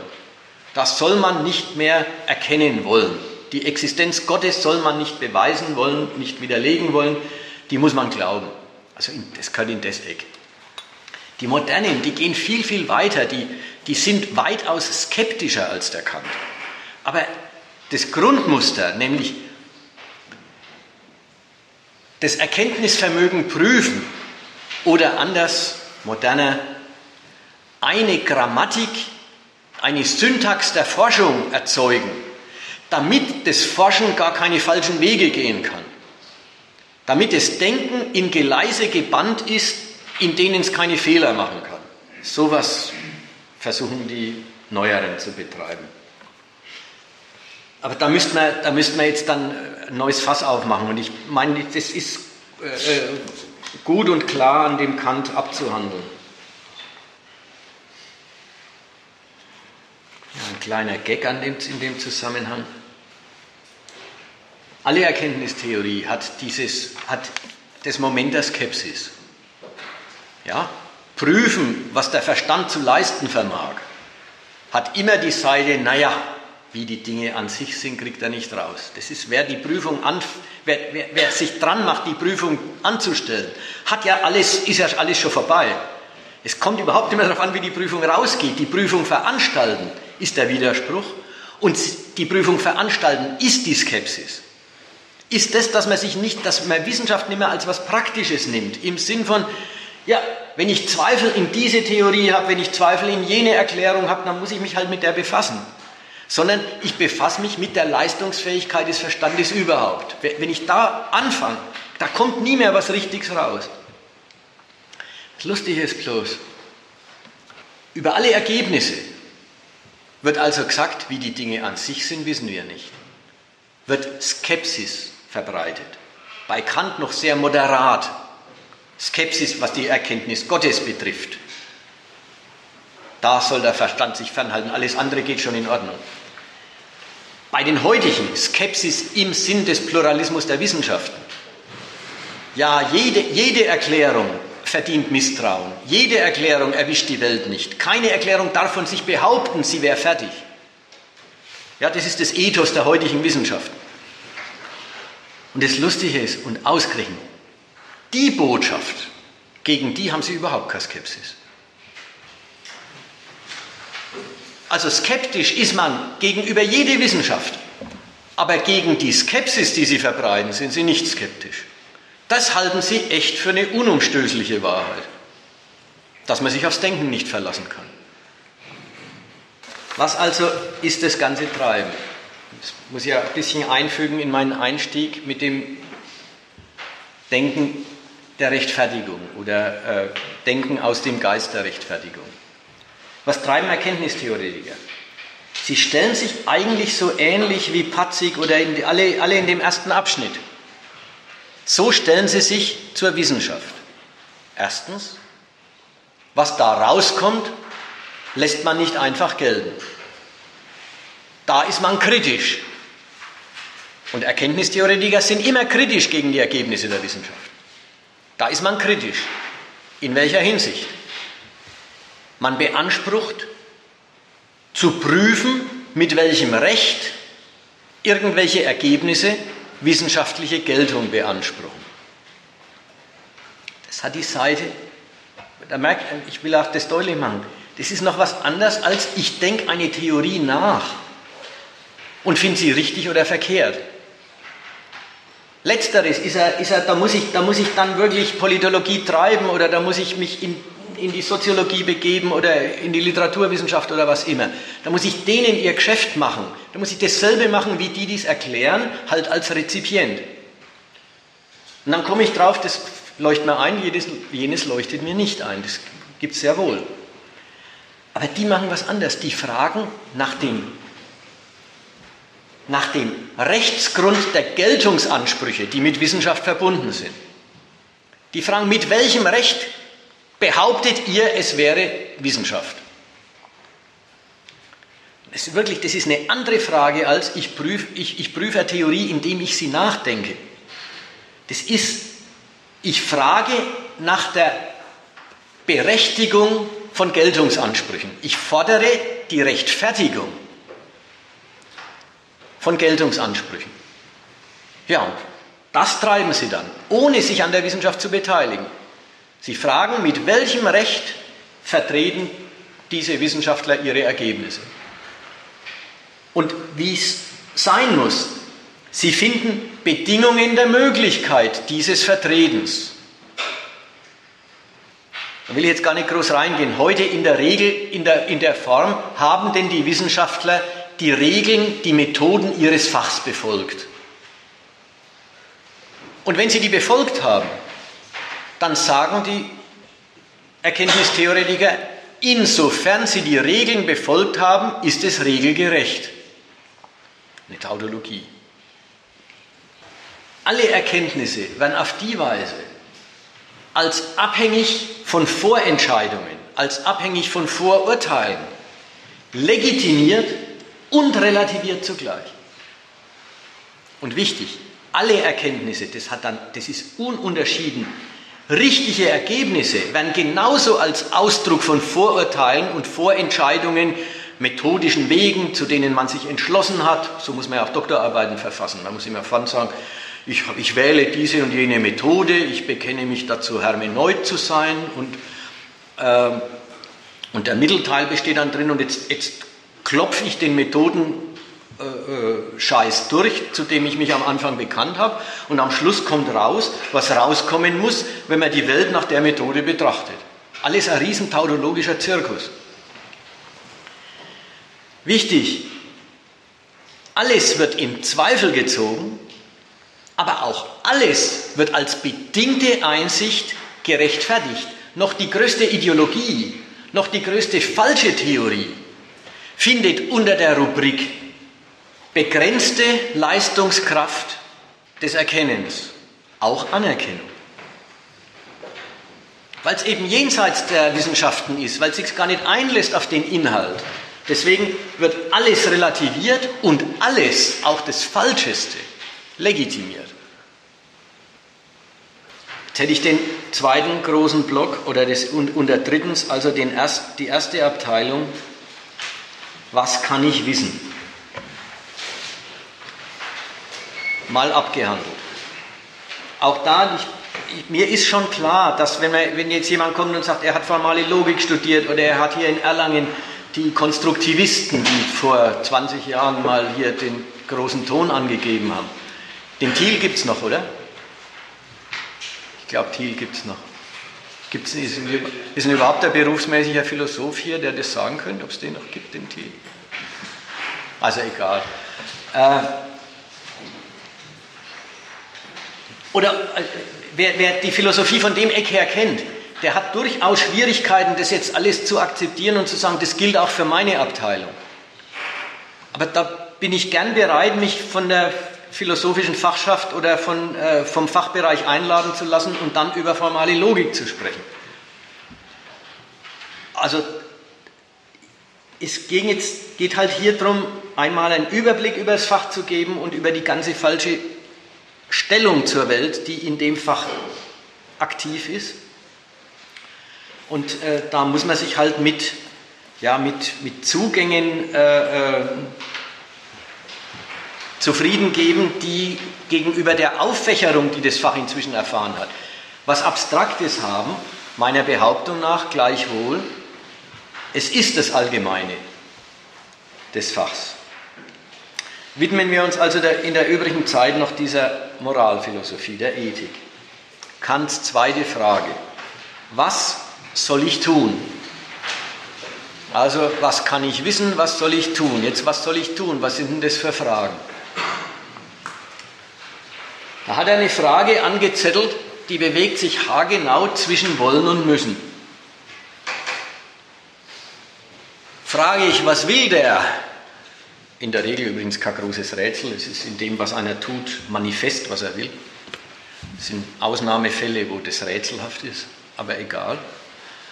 Was will einer? Ja, was will einer? Das zielt dann aufs Subjekt. Frage ich, was muss ich tun? Das zielt auf äußere Gewaltverhältnisse, vielleicht Sachzwänge, gesellschaftliche Nötigungen, vielleicht aber auch auf Natur. Ich muss essen zwischendurch. Sollen. Was ist sollen eigentlich? Sollen ist dieses rätselhafte Mittelfeld zwischen wollen und müssen, nämlich ein freiwillig übernommenes Müssen. Jeder weiß, wenn es ums Sollen geht, dann geht es nicht ums Wollen. Ja, Pflicht und Neigung sind nicht dasselbe. Sollen, äh, zu se seine Interessen verfolgen, soll man so leicht nicht, denn das tut man sowieso. Sollen ist das Abstandnehmen von den Interessen. Kurzum, man wäre in einer Ecke, wo es richtig was zu erklären gibt. Was ist denn das für ein Bereich des menschlichen, äh, der menschlichen Subjektivität und des Tuns, wenigstens aber des Redens, dass es eine, eine Abteilung gibt, das soll man was, was man eigentlich nicht will, aber auch gar noch nicht richtig muss. Also das wäre ein Rätsel, das, geht, das führt in die Gesellschaftstheorie. Was sind denn das für Verhältnisse, dass es diese Kategorie gibt? Abstand nehmen von den Interessen, aber das aus freien Stücken. Gut, da gäbe es was zu erklären. Machen das die Philosophen? Nein, das ist nicht ihr Feld. Was soll ich tun? Da merkt man schon, der Kant ist gleich mittendrin in der Frage. Also der, der, der thematisiert nicht, was ist denn das für merkwürdige Welt, was Abteilung, merkwürdige Abteilung der Welt, in der ein Sollen existiert, sondern der ist gleich mittendrin. Was soll ich tun? Kann auch noch anders ran. Man könnte auch sagen, ich weiß schon, wo das hingehört, das Sollen. Es gehört in die Moral. Die Menschen begründen ihre Handlungen moralisch und sie stellen ihre Forderungen an andere moralisch. Sie behaupten, das, was sie tun, als in Übereinstimmung mit allgemeinen Normen und Rechten und Pflichten liegend, sodass sie mit dieser Gleichsetzung zwischen ihrem Tun und den allgemeinen Geboten eigentlich das Bewusstsein des Rechts ihrer Handlungen ausdrücken. Und sie werden anspruchsvoll gegen andere mit dem Argument, da habe ich ein Recht drauf, da habe ich einen Anspruch drauf. So viel Rücksicht kann man doch verlangen. Kurzum, man ist in einem Bereich, wo, sich auf, wo auf allgemeine Prinzipien plädiert wird und damit immer gerechtfertigt wird, was man will. Ein Feld der praktischen Heuchelei. Auch das wäre eine interessante Abteilung der, der Forschung. Auch da wäre gut rauszubringen, warum tut man das denn und was nützt es denn eigentlich, wenn man immer darauf plädiert, was ich will, da habe ich auch ein Recht drauf. Aber wie gesagt, Philosophen haben es mit dem Ganzen nicht. Die sind mittendrin. Wenn Kant fragt, was soll ich tun, dann ist er schon, dann ist er nicht mehr distanziert von der Sache, was ist das für ein Feld, in dem es ein Sollen gibt, sondern dann ist er fürs Sollen. Aber, und jetzt wieder sehr im Sinne meiner Hauptüberschrift. Jedes Sollen akzeptieren wir überhaupt nicht. Das Sollen wird geprüft. Nur ein vernünftiges Sollen lassen wir gelten. Aber ein vernünftiges Sollen, das hat sich dann aber auch echt befolgt.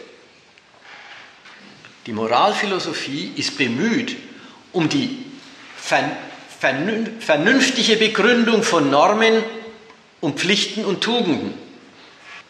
Halt mit dem Ton, wir wollen sie erst prüfen. Nur wirklich vernünftige Pflichten lassen wir gelten. Aber halt mit dem Ton. Und wenn wir sie geprüft haben, dann muss aber auch wirklich jeder sie unterschreiben und sich an sie halten. Man merkt da, was wird gefordert? Es wird gefordert, dass ein, eine Pflicht begründet wird. Ja? Was eine Pflicht als vernünftig ausgewiesen wird. Das ist, was spricht für die Pflicht? Und da muss, muss man immer den Ausgangspunkt bedenken. Die Neigung nicht. Das war der Ausgangspunkt. Die Pflicht steht ja gegen die Neigung. Was man sowieso will, dazu braucht man nicht verpflichtet werden.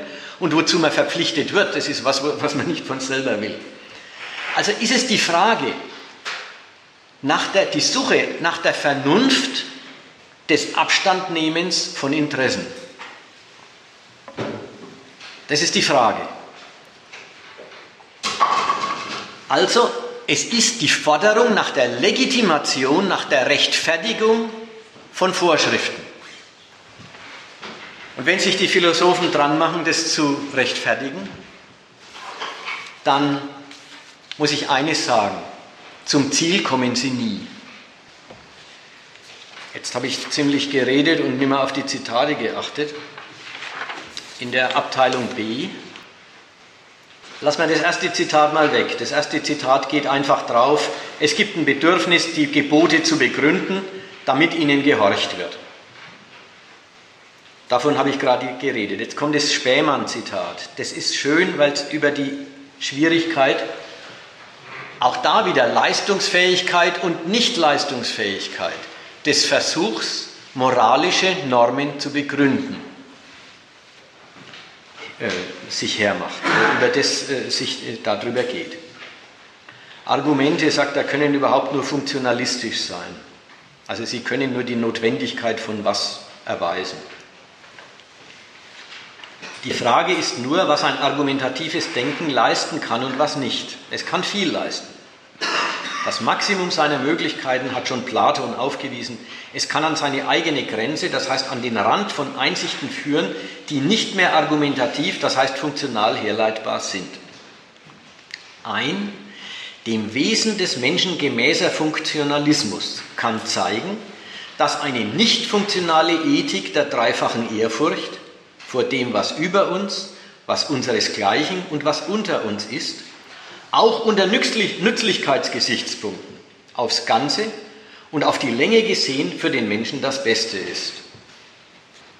Also worauf es mir hier ankommt, ist Folgendes. Funktionalismus, das ist Nützlichkeit. Das ist, äh, ich weiß, wofür was gut ist und dann äh, kann ich ja sagen, ob ich es haben will oder nicht. Ein dem Menschen gemäßer Funktionalismus, also ein dem Menschen gemäßes Nützlichkeitsdenken kann zeigen, dass eine nicht funktionale Ethik, ein Abstandnehmen vom Nutzen, der dreifachen Ehrfurcht, auch unter Nützlichkeitsgesichtspunkten, also in letzter Instanz verdammt nützlich ist. Was soll so ein Geier? Er merkt, die kommen nicht davon weg, weder, weder vom Nutzen noch vom Abstandnehmen davon. Wie kann man überhaupt moralische Pflichten begründen? Wie kann man denn begründen, du sollst bei Rot nicht über die Ampel gehen? Oder du sollst einem Bettler was schenken? Na gut, also nützen tut es nichts, man muss, es gibt das Geld ja her. Man soll dem Bettler was schenken, warum? Damit er was hat, na gut. Aber dann hat der, wo ist da, wo ist da, wo ist da die Überzeugungskraft? Letzten Endes geht es nur dadurch, dass man die Begründung entweder in die Ecke treibt, denselben Inhalt in einer abstrakteren Form zu behandeln, als ob es der Grund für die konkrete wäre. Ja, du sollst dem Bettler einen Fünfer geben, weil allgemeine Menschenliebe Gebot ist. Weil du im anderen Menschen deinesgleichen erkennen sollst. Jetzt bist du beim nächsten Sollen. Man merkt, es ist, eigentlich ist es überhaupt keine Antwort, es ist ja bloß die Wiederholung. Es ist die Wiederholung als Antwort. Die Wiederholung in abstrakterer Form. Und die Frage, und warum soll ich in dem, in dem der mich gerade nichts angeht, meinesgleichen erkennen? Die Frage wiederholt sich ja bloß. Oder umgekehrt, wenn die Frage von Anfang an mein Antrieb wäre, in jedem sehe ich immer meinesgleichen und denke immer von ihm her, dann hätte ich dem Bettler ja von vornherein was gegeben und bräuchte nicht dazu aufgefordert zu werden. Also, es ist eine Forderung, die entweder sie wird begründet mit demselben Gehalt in abstrakterer Form. Und da sind die Philosophen gut und da ist der Kant dann auch gut gewesen mit seinem äh, nie anders handeln, als dass das Gesetz deines Handelns die Grundlage einer allgemeinen Gesetz, die Maxime deines Handelns die Grundlage einer allgemeinen Gesetzgebung sein könnte. Es ist eine ganz vertrackte Form von immer an anderen denken. Die Alternative ist, und auch ohne die kommt der Kant nicht aus, Kant beweist, dass Diebstahl nicht nützt. Ganz vertrackt. Aber das muss ich jetzt nicht alles ausbreiten, das kann man auch bei anderer Gelegenheit machen, wenn es sein soll. Sie kommen vom Nutzen umgekehrt auch nicht los. Wenn Sie aber dann die uneigennützige Handlung als letztlich nützlich darlegen, dann ist die Aufforderung zum Uneigennützigen eigentlich widerlegt. Wenn man letztlich beim Nutzen landet, na dann ist dem Bettler was geben, sowas wie eine Investition in die Zukunft, äh, wenn es mich mal trifft. Das kann man schon auch sich so denken, ja. Du könntest auch in die Lage geraten und äh, dann ist es aber nützlich, wenn wer anders das macht. Ja, kann man sagen. Nur, dann ist wieder das Abstandnehmen vom Interesse weg. Und jetzt ist, und das Doppelte kriegen Sie nie los. Ihr müsst Abstand nehmen vom Interesse und das ist letztlich verdammt nützlich. So, in diesem Widerspruch treibt sich jede Ethik rum. Und sie, es gibt gar keinen Weg, wie man aus der rauskommen könnte. Denn wenn ich, wenn ich einen Abstand nehmen vom Interesse für vernünftig erkläre, dann muss ich demjenigen, dem ich das sage, irgendeinen Grund geben, warum er es für sich für vernünftig halten soll. Und es muss für ihn was sein. Ich kann gar nichts für vernünftig erklären, wenn es nicht nützlich für ihn ist, an dem, an dem ich das rantrage.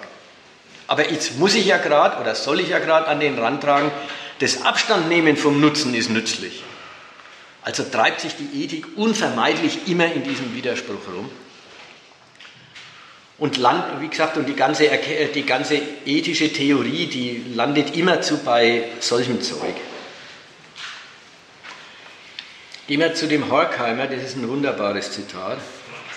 Kannst du mal vorher ja. ähm, noch äh, zu dem Zitat davor sagen, was das Beispiel vom Bettler zu tun hat mit dem, mit dem Abstrakten? Ich habe es nicht verstanden, inwiefern das Beispiel dafür steht.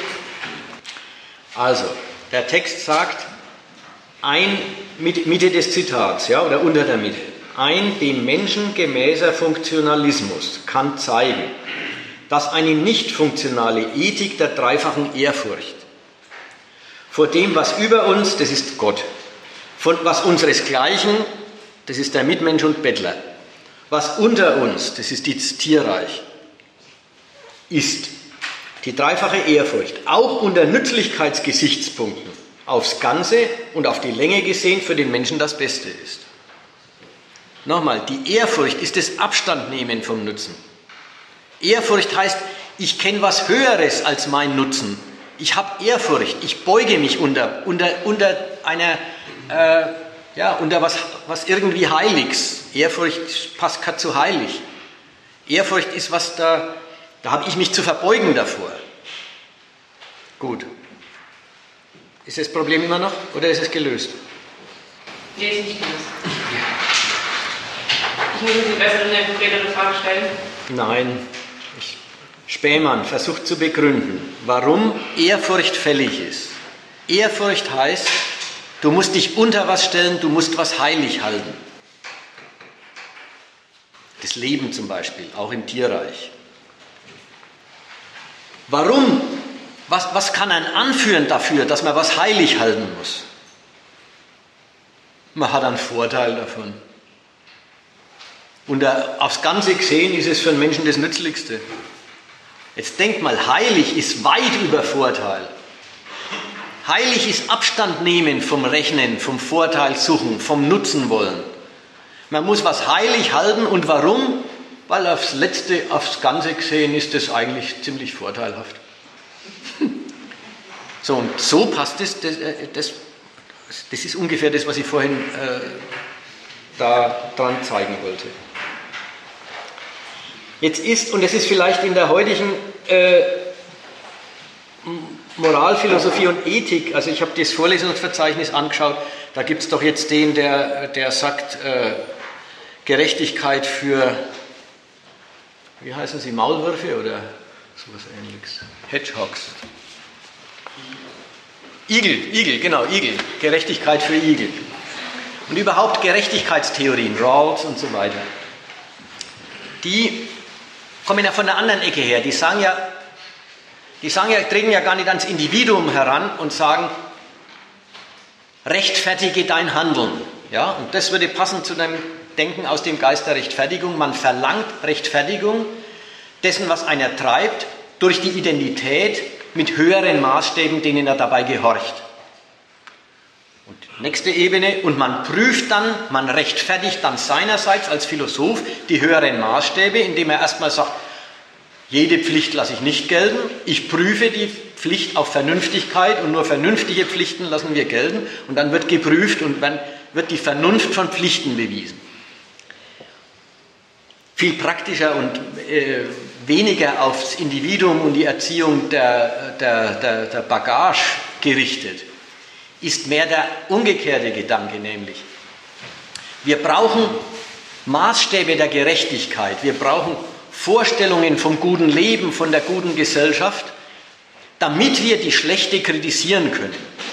Also jetzt nicht rechtfertige dein Handeln, sondern wir brauchen Rechtfertigungsgesichtspunkte, damit wir prüfen und kritisieren können, was wir vorfinden auch an Gesellschaft und Wirtschaftsordnung etc. Ist in der Sache dasselbe. Ja? Da wird halt jetzt nicht das Handeln des einzelnen Individuums, sondern da wird die ganze Gesellschaftsordnung oder irgendein Ausschnitt von ihr auf ihre Gerechtigkeit, also auf ihre Übereinstimmung mit einem Ideal hin überprüft.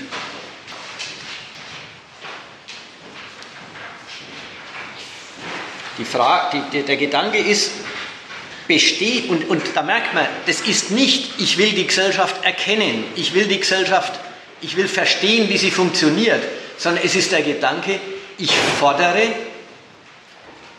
die Rechtfertigung dieser Ordnung. Und wie rechtfertigt man sie? Indem man sie an einem höheren Maßstab misst und dann als gerecht oder als nicht gerecht verurteilt. Auch das, wichtig, das ist Rechtfertigungsdenken. Das ist nicht, ich will wissen, was gespielt wird. Ich, ich, will, ich will verstehen, wie dieser Laden funktioniert. Sondern es ist eine andere Stellung. Es ist die Stellung, ich will den Laden, wie er ist, und ich weiß schon, er hat so seine Härten. Ich will den Laden überprüfen auf Übereinstimmung mit idealen Gesichtspunkten der Gerechtigkeit. Dazu, so reden sie dann, müssen wir aber erstmal Gesichtspunkte der Gerechtigkeit entwickeln. Also Legitimationsdenken von der anderen Seite her, wir müssen Maßstäbe der Legitimation entwickeln, damit wir prüfen und verwerfen. Als gerecht oder ungerecht. Irgendeine Wirtschafts- oder Gesellschaftsordnung. Jetzt kommt unser Horkheimer der auf eine wunderbare Weise hier praktisch geständig wird. Der vertritt nämlich das. Es gibt, sagt er, in der heutigen Wissenschaft kein vernünftiges Ziel an sich. Auch da möchte man gern sagen, was soll denn das sein, ein vernünftiges Ziel an sich? Ziele sind immer Verhältnis, Verhältnisse zu, zu, zu Bedürfnissen oder Ziele ergeben sich aus Mitteln, aus dem Wollen von Mitteln, weil man den Effekt des Mittels will. Ein vernünftiges Ziel an sich ist selber schon ein reines Moralgebot. Ja, also irgendwas wie quäle nie ein Tier zum Schatz oder wie heißt das mit dem, was du nicht willst, dass man dir tut oder irgend sowas. Es gibt in der heutigen Wissenschaft kein vernünftiges Ziel an sich. Da die Zwecke nicht mehr im Lichte der Vernunft bestimmt werden, ist es auch unmöglich zu sagen, dass ein ökonomisches oder politisches System, wie grausam und despotisch es auch sei, weniger vernünftig ist als ein anderes. Ist einmal die philosophische Grundlage der Demokratie zusammengebrochen, so ist die Feststellung, Diktatur sei schlecht, nur für solche Menschen rational gültig, die nicht ihre Nutznießer sind. Also, was sagt er? Er sagt, und er will natürlich einen ein, äh, ein, ein Widerspruch, einen Stolperstein formulieren, wenn er sagt, ein ökonomisches oder politisches System, wie grausam und despotisch es auch sei, da sagt er ja schon, dass es schlecht ist. Also er beansprucht ja auch von dem Leser, dass der das gleich mitmacht. Und von dem, von dem er gleich sagt, es ist schlecht, weil grausam und despotisch, sagt er, kann man nicht mehr sagen, ob es eigentlich schlecht ist. Ja, wann kann man das nicht? Wenn man keine höheren Maßstäbe hat. Wenn man sich nicht eine Utopie gezimmert hat, wenn man nicht ein Ideal von Gesellschaft im Kopf hat, wenn man sich nicht normative Gesichtspunkte erfunden hat, mit denen man die Realität überprüft, eben auf ihre Legitimation hin überprüft und verwirft, dann sagt er, kann man überhaupt nichts mehr verwerfen. Und dann sagt er noch, wie er es meint, und das ist das Wunderbare, warum ich das Zitat so liebe. Ist die philosophische Grundlage der Demokratie einmal zusammengebrochen, so ist die Feststellung, Diktatur sei schlecht, nur für solche Menschen rational gültig, die nicht ihre Nutznießer sind. Also kurzum, wer unter der Diktatur zu leiden hat, dass der sie schlecht findet, ist dem Horkheimer äh, kein Rätsel. Ja, kein Wunder, möchte er fast sagen. Ja, dass die nicht dafür sind, braucht man sich nicht wundern. Aber der Diktator selber findet der die Diktatur eigentlich schlecht. Und Horkheimer sagt, er lässt als Urteil eigentlich bloß das gelten, was auch der Diktator als Verurteilung seiner Ordnung gelten lassen würde. Nur ein allgemeiner nicht am Interesse der Geschädigten orientierter Maßstab, ist in seinem Urteil ein respektabler Maßstab. Die Geschädigten ist ja sozusagen bloß eine partikulare Sicht, bloß die von den Geschädigten. Da merkt man, so einer denkt nicht dran, die Geschädigten aufzurufen, lasst es euch nicht mehr gefallen. Der sagt, wir brauchen eine Philosophie, die uns instand setzt, und zwar dadurch, dass wir Utopien entwerfen oder ja wenigstens Maßstäbe des Gerechten konstruieren, die uns instand setzt durch solche Maßstäbe, die schlechte Realität ganz allgemeingültig, also abgesehen von denen, die die Opfer dieser Ordnung sind, schlecht zu finden. Da merkt man, der sagt, verurteilen. Verurteilung lässt er nur gelten, wenn sie moralisch ist, wenn sie sich auf allgemein akzeptierte Maßstäbe beruft. Dass die Opfer einer Ausbeutungsordnung gegen die sind, das lässt er nicht als ihr Kritik gelten. Das ist nämlich die andere Sache. Hier wird behauptet, es ließe sich nicht beurteilen, ob das gut oder schlecht ist, wenn wir keine philosophischen Maßstäbe entwickelt hätten. Das ist ganz und gar verkehrt. Es gibt die Frage nicht, okay, im Kapitalismus herrscht Ausbeutung, aber jetzt brauchen wir erst noch eine Moral, die uns sagt, ob das eigentlich gut oder schlecht ist. Das gibt es nicht. Es ist eine Sachfrage, ob die Arbeitskraft hier ausgebeutet wird oder nicht. Und wer das bejaht, hat die Sache verurteilt. Es gibt nicht mehr die Frage, so mag es schon sein, aber was heißt das schon? Jetzt brauchen wir erst noch einen Gesichtspunkt der Beurteilung, den gibt es nicht. Die erkannte Sache wird vernünftigerweise am Interesse gemessen. Und das ist die Beurteilung. Die, Philosoph die philosophische These, die, auf die, die, die die Moralphilosophie als notwendig erklärt, die These hat, die sagt, Aus einem Sein folgt kein Sollen.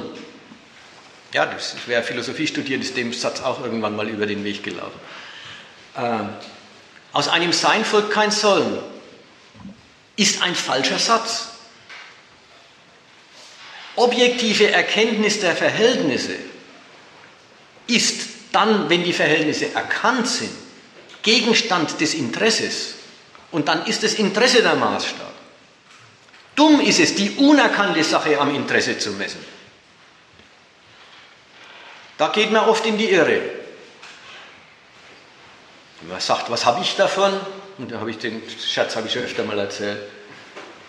Äh, die Generation meiner Väter war noch im Zweiten Weltkrieg. Und die Frage, was habe ich davon, die kann man auch mal so beantworten, naja, im Krieg haben wir wenigstens mal die Welt gesehen. Da merkt man, da wird die unerkannte Sache beurteilt.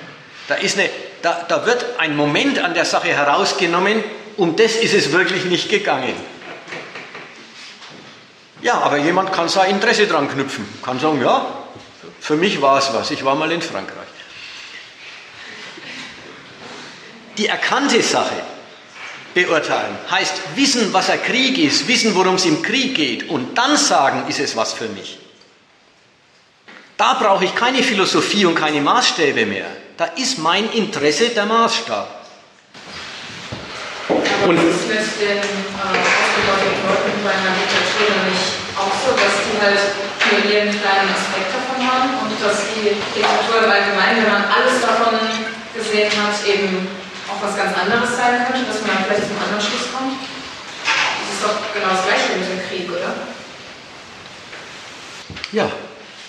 Warum ist es dann bei der Diktatur albern, dass man da erstmal eine Philosophie braucht und beim Krieg ist dass man erstmal alles gesehen haben muss und das irgendwie alles braucht, um sagen zu können, ja, das ist was für mich oder nein, das ist nicht für mich irgendwie das, was man machen muss.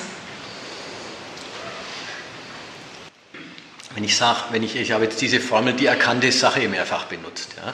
Wenn man herausgefunden hat, worum es bei was geht, das hat nichts mit Philosophie zu tun. Aber die Frage lebt davon, dass das reingedacht war. Wenn ich es bei der Diktatur sage, ja, da kann ich auch diesen dummen Menschen zitieren, der sagt, na immerhin, es war Ruhe und Ordnung. Ja, wird es sicher geben. Gibt es ja sicher bei jeder Diktatur. die hat ja immer auch ihre Anhänger. Wenn ich frage, und warum war sie denn nötig? Wozu ist sie denn da? Was ist denn ihr Zweck? Und meinetwegen, dann heißt der Zweck, um den Klassenkampf der Gewerkschaften niederzuhalten. Das war bei mancher Diktatur der Zweck. Wenn ich das rausgefunden habe, dann stelle ich mir die Frage, so, das war also die Diktatur, die Straßen waren sauber. Nachts konnte man auf die Straße gehen und die Verbrecher sind alle eingesperrt gewesen. Aber wenn das der Zweck war, bin ich dann dafür oder nicht? Hat nichts mit Philosophie zu tun. Du weißt, worum es geht und dann misst es an deinem Interesse. Philosophie, also Horkheimer redet ja ganz anders. Der sagt ja, an seinem Interesse messen können die Opfer der Diktatur, die Diktatur schon, und die werden auch ganz leicht sagen, sie sind dagegen. Aber das ist doch gar kein valides Urteil, weil das sind ja die Betroffenen. Ein valides Urteil wäre doch bloß, wenn es allgemeingültig wäre. Also wenn es von einer Art wäre, dass auch diejenigen, die die Nutznießer der Diktatur sind, sie schlecht finden. Also der verlangt, man darf nicht am Interesse messen. Oder das machen die Leute schon, das am Interesse zu messen, aber das ist doch uninteressant. Eine valide Verurteilung kommt bloß dann zustande, wenn wir einen allgemein gebilligten Maßstab, den auch der Diktator unterschreiben kann, in die Welt setzen oder finden oder erfinden, an dem dann die Diktatur als schlecht erscheint. Das war der Unterschied. Die Sache erkennen und dann am Interesse messen. Das war jetzt das, wofür ich plädiert habe. Das ist rational. Dumm ist es, mit dem Interesse auf die unerkannte Sache losgehen. Da erwischt man manchmal Ecken und Zufälle, da ist man im Wald. Aber die erkannte Sache am Interesse messen, das reicht völlig, sie zu verurteilen oder sie gut zu finden. Das war jetzt die, die Sortierung. Ja? Ich bin eigentlich nicht dafür, ähm, mit C noch anzufangen. Das, äh, ist, das ist halt dann der, die Abteilung äh, Sinn, was dann eben Sinn im Leben, Sinn in der Kunst und so weiter äh, seinen Platz hat. Es ist auch ein großer Teil der Philosophie, ist auch wichtig. Es ist die Grundlogik, die ich vorhin schon beim Sinn des Lebens angesprochen habe. Also bei Heideggers Frage nach dem Wozu des Daseins. Ist also abstrakt schon mal thematisiert worden und da kommen jetzt halt moderne Stellungnahmen dazu, im Wesentlichen aus der kritischen Theorie. Das muss, jetzt nicht, äh, das muss jetzt nicht mehr sein oder vor allen Dingen, das geht auch nicht mehr. Ich habe auch die Aufmerksamkeit, glaube ich, lang genug beansprucht. Es ist äh, ähm, äh, das, das Allgemeine, es ist, Philosophie ist auf je ihrem Feld die Forderung nach Rechtfertigung. Und es hat das Moment, das ist eine kritische Geisteshaltung, weil sie ja immer das, wie es ist und gegeben ist, immer erst sagt, einfach so gelten lassen wollen wir es nicht. Aber wir fordern Rechtfertigung ein. Als gerechtfertigtes wollen wir es gelten lassen. Und diese Geisteshaltung, ich frage nach einem höheren Gesichtspunkt der Rechtfertigung des Gegebenen. Dieses Grundmuster, das ist, wird angewendet auf alles und jedes und vor allen Dingen heute auf die Wissenschaft selber und eben auf die Praxis, auf, die, auf das Feld der Moral. Also das sind große Felder, das ist jetzt noch nicht alles, aber das sind schon die, meine ich auch, die im Studium für die meisten erst einmal die großen Abteilungen der Philosophie ausmachen. Und da habe ich jetzt eigentlich das Nötige oder das gesagt, was ich zu sagen wollte. Ich bin soweit fertig. Wer zufrieden, wenn es noch Einwände oder Fragen oder Widersprüche oder irgendwas gibt? Ich habe zu Heidegger noch Frage, noch eine Frage mit dem Sein, also das, das, das, das, Wesen des Seins, also das ist, dass das erkannt, dass das Sein als solches erkannt wird, aber das Wesen selber äh, inhaltlich praktisch nicht erkannt, also so habe ich das irgendwie verstanden, dass das dann als Erkenntnis gilt bei Heidegger, aber darüber hinaus dann keine weitere Erkenntnis mehr möglich ist. Ja. Ist das so? Ja das Bewusstsein, dass die Realität höher ist als alle Vorstellungen, die der Mensch sich so macht, ist die ganze Antwort. Und das steckt in der Formel hinter allem Seienden, wo du immer, wo du immer wissen willst, was dahinter steckt, wo du immer die, die, die, die, die, Urgründe wissen willst. Ich sage dir den Urgrund. Hinter allem Seienden, und da dürfen wir jetzt alles, was es gibt, denken, hinter allem Seienden steckt das Sein. Das ist wirklich nur, das ist nur die Aufforderung zur Hochachtung vor der Wirklichkeit. Gegen den menschlichen äh, Wahn, er könnte irgendwas bestimmen, er könnte, er könnte Gesichtspunkte anlegen. Beim Heidegger läuft es auch sehr deutlich raus auf. Äh, habt eine Ehrfurcht vor dem Sein. Da gibt es Formulierungen, die gehen dann auch in Dichtung über, aber die Ehrfurcht ist da schon sehr der Ton. Gut, das glaube ich ist es. Gibt es denn noch andere Sachen, wo was nicht verstanden worden ist oder was für verkehrt gehalten worden ist? Ja. Magst du nicht doch noch kurz die Frage nach dem Sinn äh, kritisieren? Also die ähm, Verschiebung der, der Fragestellung hast du vorhin gekennzeichnet, von dem, was ist, hin zu, warum, äh, äh, nach dem dahinter, ja. dem Grund, dem, immer dem Grund dahinter. Aber ja, ich, mich hätte interessiert, was du noch dazu zu sagen hast. Ich muss sagen, zu dem Thema Sinn des Lebens habe ich eigentlich nichts zu sagen, außer dem, was ich schon gesagt habe.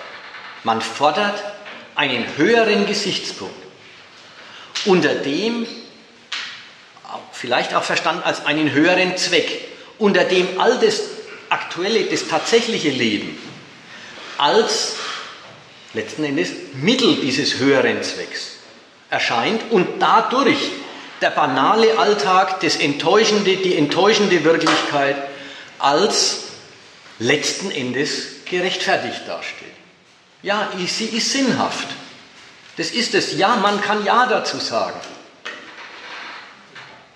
So, mehr, ist, mehr kommt auf, dem Abstrakt, auf der abstrakten Ebene nicht mehr dazu. Was jetzt hier mit die Zitate noch bringen, das ist der moderne Umgang damit. Und das ist die ganze Ecke mit, mit der kritischen Theorie aus Frankfurt, die eben, das haben wir aber auch vorhin schon in, der, äh, in aller Abstraktheit behandelt, die die Antwort verbietet als billige Legitimation des Schlechten, aber die Frage hochhält.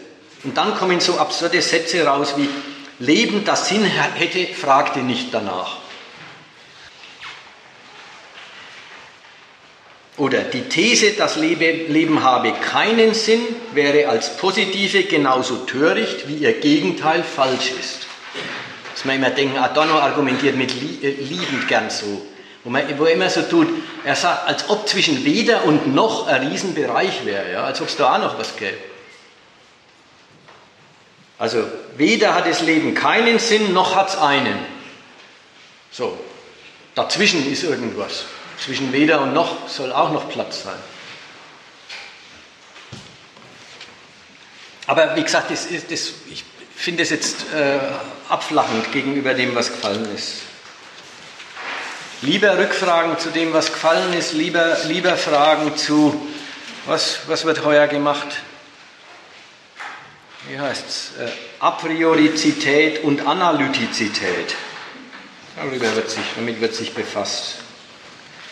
Einer der, einer der äh, Dozenten hat mir noch das, äh, die Ehre angetan, selber die Kategorie der Rechtfertigung. Wissen und Rechtfertigung nennt sich ein Hauptseminar. Ja, der weiß, wovon er redet. Er hält es nicht für verkehrt, sowas zu fragen, nach, nach der Rechtfertigung zu fragen, aber er meint, darum geht es in der Philosophie. Egal. Meinetwegen äh, ist, ist es fertig, wenn nicht Einspruch oder äh, weitere Anregungen kommen. Okay, ist es fertig.